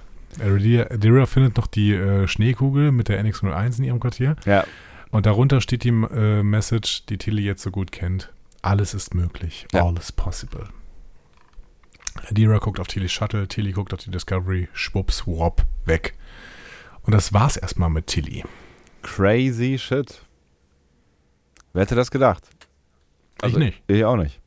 Also ich so gar nicht. Also ich habe tatsächlich gedacht, das ist eine Geschichte, die wird uns jetzt noch hier ähm, die Staffel über begleiten und ähm, also das heißt jetzt nicht, dass, dass die Geschichte nicht uns immer noch die Staffel über begleiten wird, aber jetzt ist natürlich Tilly erstmal wieder von Bord und jetzt muss man es irgendwie, muss man sie da wieder irgendwie reinbasteln in eine Burnham-zentrierte Serie. Ähm, also es wird zumindest unweit schwieriger, diese Geschichte äh, kontinuierlich zu erzählen. Also ich glaube jetzt auch nicht, dass wir Tilly äh, nicht mehr wiedersehen oder dass sie eine, eine so viel geringere Rolle spielt. Ähm, I don't know. Nee, hat ja Mary Wiseman auch schon gesagt, dass sie nicht rausgeschrieben worden ist. Ähm, ich habe, was ich nicht so richtig verstanden habe, ich dachte, die Sternenflottenakademie ist im Hauptquartier. Ja. Wo, wo fliegen die denn überhaupt hin? Also sind, Sind die die, sind, nicht gerade da? nee, die sind Oder bei die Niva. vor Niva? die sind von Niva. Okay. Ja gut, aber da sind die ja ständig da. Ja, ja, ja, das stimmt natürlich. Genau. Also das stimmt Und, natürlich. und nein, die sind nicht auf Niva, sonst wäre Tilly doch im Hauptquartier gewesen, mit den Kadetten losgeflogen und wäre dann wieder noch schnell nach Niva geflogen, bevor die Discovery wieder zurückkommt zum Hauptquartier. Das ergibt überhaupt keinen Sinn. Ja, aber so wird es gewesen sein, weil das letzte, was wir gesehen haben, ist die, ist die, äh, ist die, die Vereinigungsfeier hier auf Niva. Und die war auf, also die war doch auf Niva. Und Ja, dann ist Tilly in der die Zwischenzeit. ist, Discovery, die Discovery kann auch eher schnell zurückspringen zum Föderationshauptquartier, als dass Tilly mit irgendeinem Shuttle jetzt nach Niva fliegt und dann mit der Föderation, äh, mit, der, mit der Discovery wieder zurückzufliegen. Das ergibt überhaupt keinen Sinn. ja, aber die, die springen doch nicht wegen einer Person, äh, springen ja hier nicht hin und her. Oder zwei Ja, aber warum Personen. sollen sie denn überhaupt noch auf Niva sein? Die Vereinigungsfeier ist vorbei. äh, die hängen da ja rum, weil sie diese Sache hier mit der DMA ja noch lösen müssen, die ein bisschen in Vergessenheit geraten ist. Ach so, du meinst, die sind sowieso die ganze Zeit da. Ja, ja. Das ist doch das, was, was das war doch das Einstiegsszenario. Wir hängen hier rum und äh, die, die Leute, die rechnen können, die können, die rechnen gerade und alle anderen machen Freizeit. Okay, dann wird uns die nächste Folge also erzählen, wie sie immer noch da rumhängen und ähm, dann vielleicht irgendwas rausfinden oder nicht. Und Tilly ist tatsächlich mit dem Shuttle gekommen. Tilly ist mit dem Shuttle gekommen und mit dem Shuttle geflogen. Wieder ge ge genau. Zu, zum Föderationshauptquartier. Jetzt zum Föderationshauptquartier, genau. Weil da die Sternenflottenakademie neuerdings ist. Genau. Und das hat, sagt Das sie ja auch. heißt, Wir werden sie relativ schnell wiedersehen. vermutlich. Also keine Ahnung, ob wir sie wiedersehen, aber wir sind zumindest regelmäßig in der Nähe. Gut. Ja, also wir haben Mary Wiseman nicht verloren. Sie ist äh, weiterhin in der Serie. Ja, ich war, ich war schon kurz irritiert, ob da irgendwas ist. Ne? Ob sie jetzt irgendwie ein besseres Angebot hat. Ja, die, hat so. auch, die hat auch einen, ja, die hat einen äh, Broadway-Job, meine ich. Die macht irgendwie äh, zehn Monate irgendeine Broadway-Show, Ach echt? habe ich gelesen. Ja. Oder Off-Broadway-Theater oder sowas. Auf jeden Fall irgendwie eine Show in New York. Aber dafür lässt man doch Discovery nicht. Naja gut, vielleicht für eine Hauptrolle oder so. Maybe. Ich weiß aber auch nicht, ähm, wann Discovery gedreht wird, also Staffel 5. Ja, auch nicht. Gut. So. Fazit-Time. Juhu! Was Komm. sagst du? Ich dachte, du fängst mal an. Ich, ich kann anfangen, ja. Ähm, ich hat, hatte mit dieser Folge weniger Probleme als mit der letzten tatsächlich. Mhm. Ähm, gleichzeitig hatte ich aber auch trotzdem, Mehr Probleme Mit- als mit der letzten. Was? Nee, mit äh, zwei Story, Story-Strängen Ja. äh, wieder etwas größere Probleme. Also einerseits mit dem Absturzdings, Ja.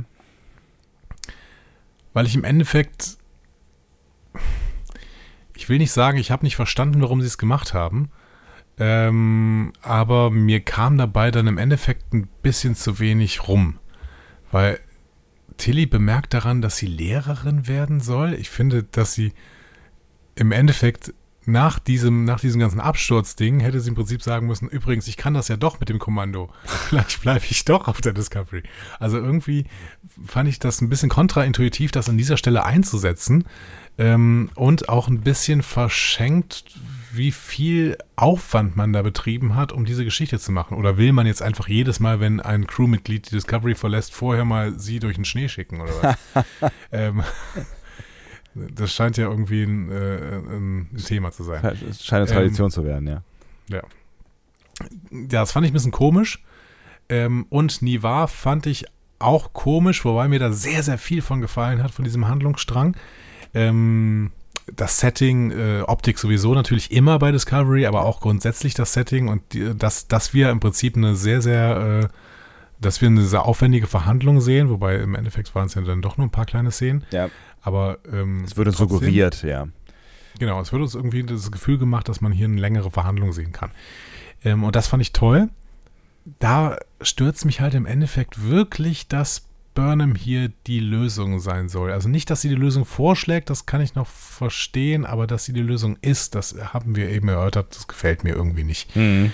Weil ich das argumentativ auch nicht untermauert sehe. Wie gesagt, sie ist Sternflotte und Sternflotte sollte da nicht drin sitzen. Und zwar aus Gründen. Und diese Gründe finde ich durchaus schlau. Also warum stimmt auch jemand, ein, ein vulkanischer Extremist stimmt doch nicht zu, dass ein Militär von der anderen Seite jetzt im Vermittlungsausschuss sitzt. Das ist doch Quatsch. Das, keine Ahnung, Hm. finde ich komisch.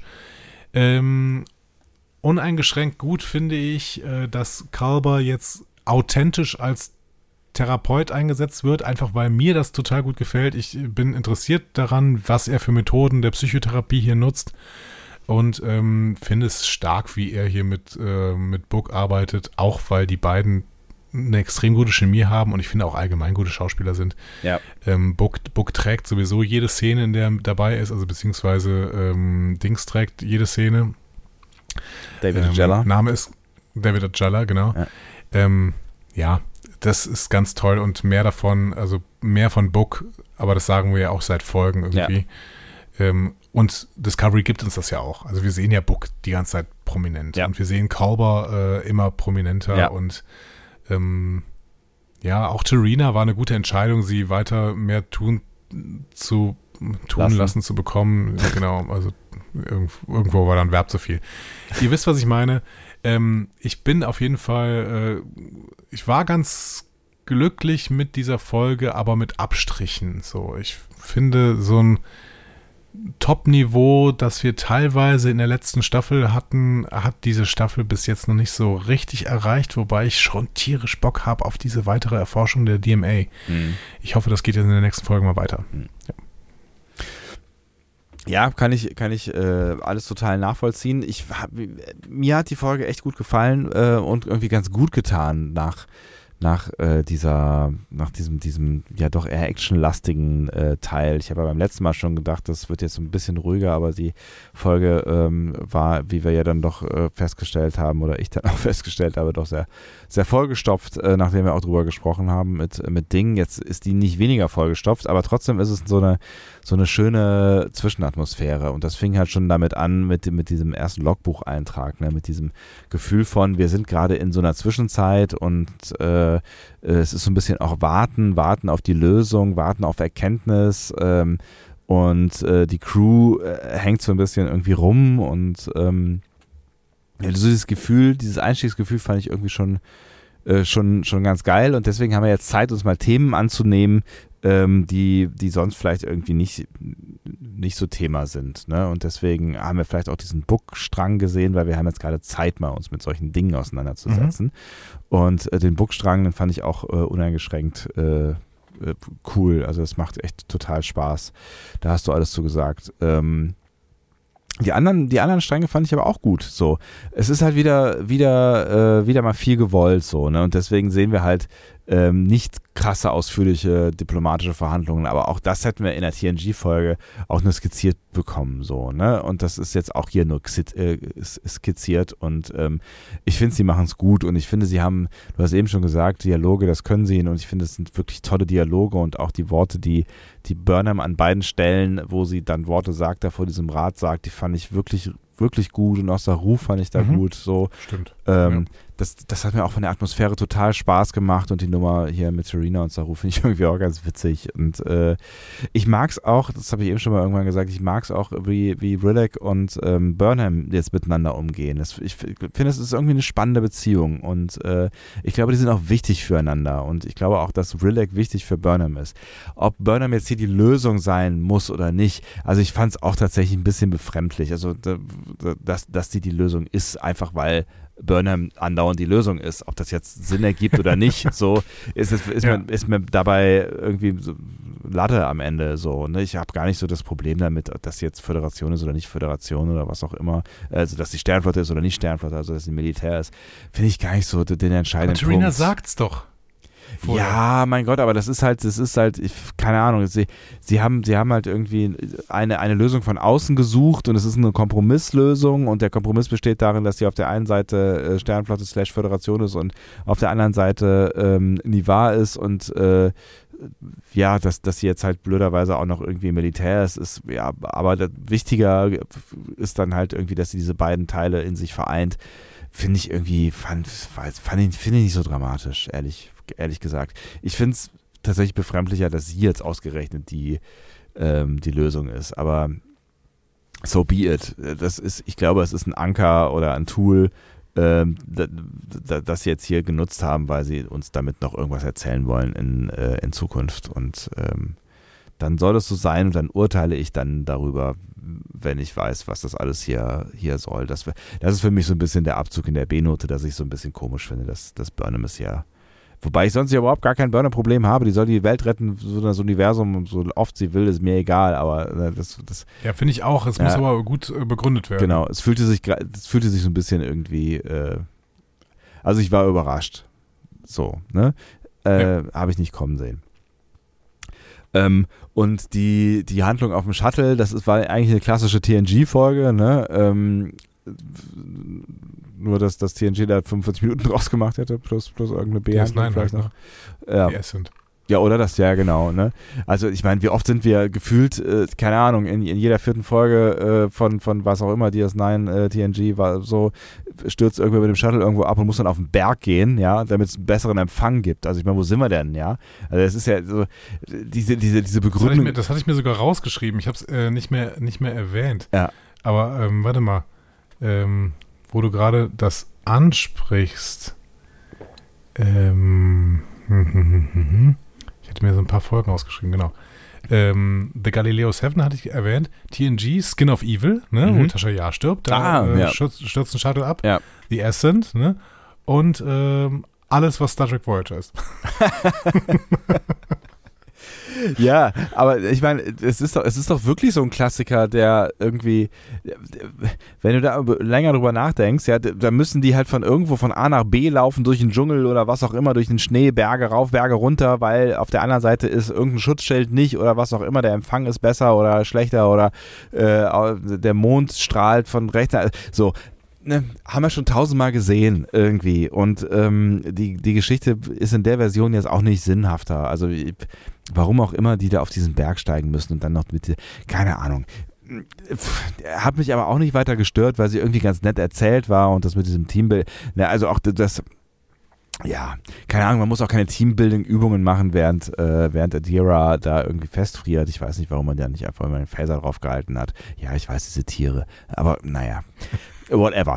ähm, ja, über den Sinn braucht man gar weiß ich nicht. Aber ich fand es irgendwie nett erzählt und insofern ähm, alles, alles fein. So, also fand ich jetzt alles nicht so dramatisch und ich finde es jetzt auch gar nicht so, also für mich kam es natürlich genauso überraschend wie für dich und wahrscheinlich für euch, dass, dass Tilly jetzt quasi äh, hier den Ausstiegspunkt äh, von der Discovery nimmt, so. Ähm, aber ich fand es jetzt auch nicht. Ähm, äh,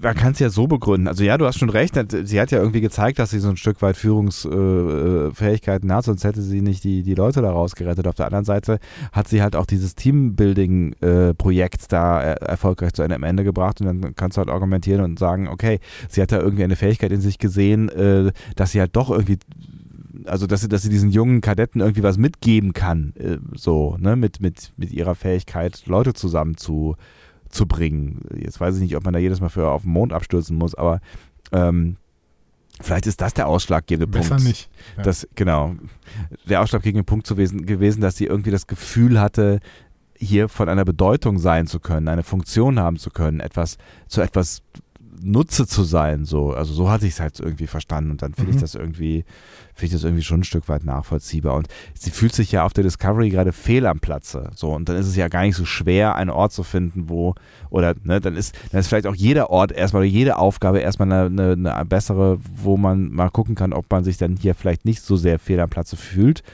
Ähm, also ich konnte den Schritt jetzt irgendwie schon nachvollziehen.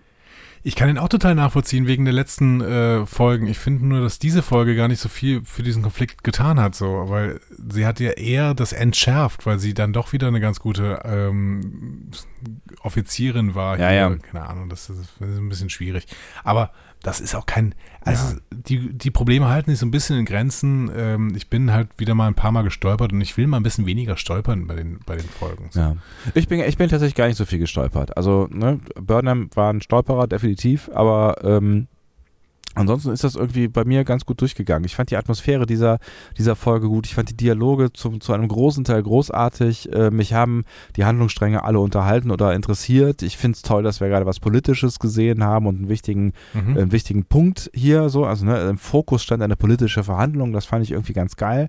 Ähm, und dann dieses, dieser, dieser, diese, diese interessante Zwischenzeit, ja, wir hängen jetzt gerade hier irgendwie fest und warten darauf, dass Wissenschaft Erkenntnisse hat, damit wir irgendwie weitermachen können, finde ich irgendwie auch ein ganz, ganz, ein ganz, ganz cooles Gefühl, ein ganz cooles Setting, was sie da so aufgebaut haben. Mhm. Ähm, also mir hat die wirklich, du hast schon recht, wir sind noch nicht an dem Niveau, wo wir mal irgendwie waren in Discovery, wo ich irgendwie rausgegangen bin und gedacht habe, so, wow, krass, Alter, was war das für eine abgefahrene Folge. Ja, ähm, flasht mich weg. Ja. Genau. Aber nö, das fand ich jetzt irgendwie, die fand ich echt gut. Also die habe ich gerne geguckt und ähm, habe da gar nicht so viel dran auszusetzen. Was habt ihr daran auszusetzen? Was hat euch extrem gefallen? Schreibt es doch in kleine Kommentare, am besten kleine zitierbare kleine Kommentare. Kommentare, ganz kleine, ganz kleine Schriftart. Auf das äh, Cavalry-Panel. Ach Quatsch, warum erzähle ich das denn alles? Wir haben dafür doch die Anja, die das alles äh, viel, viel besser erzählen kann. Ganz kleine Schriftart. Diskussionen zu folgen findet ihr auf discoverypanel.de oder sprecht eine Nachricht auf den Discovery Panel Anrufbeantworter unter 02291 ukta uk 2 unter der 02291 uktauk2 erreicht ihr uns auch per WhatsApp. Außerdem gibt es uns auch bei Instagram unter Discovery Panel, bei Twitter unter Panel Discovery und bei Facebook unter Discovery Podcast. Wir freuen uns über eure Nachrichten und über eure Kommentare. In Areal 6 Punkt. Areal ist echt so eine hässliche Schriftart, auf gar keinen Fall Areal. Areal ist ja neutral. Arial ist Nee, die, ist, Arial ist, ist ist überhaupt die Burnham unter den Schriftarten. Nein, nein, nein. ähm, niemand mag Areal. Na klar, ich mag Arial. Ich schreibe alles in Arial. Echt, das, das, sieht, das sieht aus wie von meiner Oma geschrieben. Was schreibst du denn? Calibri. Echt? Immer. Ich dachte, jetzt sagst du was wie Verdena, äh, Dana. Nee, Calibri. Calibri ist richtig schön. Aber Calibri ist eine Apple-Schriftart, oder? Weiß ich nicht. Ich glaube, äh, Calibri ich glaube Cal? Calibri ist die Standard-Schriftart bei, bei Pages und so. Ich, ich würde, also ich weiß es nicht genau, aber ich glaube, Calibri ist das, was Times New Roman ist für Word. Ähm, die wurde mit Microsoft Windows Vista eingeführt Ach, und ist äh, seit 2007 im Microsoft Office-Paket dabei. was Gießerei ist Microsoft Typography. Wie heißt denn Apple Standard Schriftart? Von mir ist auch Open Sans, finde ich auch schön, aber San Francisco? Ist die, ist die das? Let's go to Sa Wir sollten äh, das Ding hier beenden. Ähm, Warum? Weil es ist doch wahnsinnig spannend gerade, oder? Ja, natürlich. Aber das können wir alles im äh, Discovery Panel Adventskalender besprechen. Deswegen gehen wir jetzt raus und äh, wünsche euch eine gute Nacht. Oh, ich will Freunde. wirklich nicht rausgehen. Draußen hat es den ganzen Tag geregnet. Ganzen Ich war Tag. unterwegs. Ich war unterwegs. Ich bin Wirklich? äh, ein paar Kilometer gelaufen. Ja, so sieben, acht. Im Nieselregen? Ja. Du erntest äh, mein fettesten Großen Respekt. Bro, Alter. Ja. So äh, habe ich das verdient. Gut, dann schreibt uns doch bitte noch, was ist die, die Standardschriftart bei, bei Apple in Pages? Das ist tatsächlich nicht herauszufinden. Also bestimmt ist es herauszufinden. Ich bin nur zu dumm. Äh, in diesem Sinne, ähm, äh, frohe Weihnachten und bis morgen. Tschüss. Tschüss.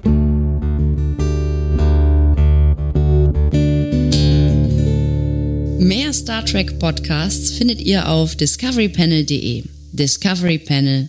Discover Star Trek.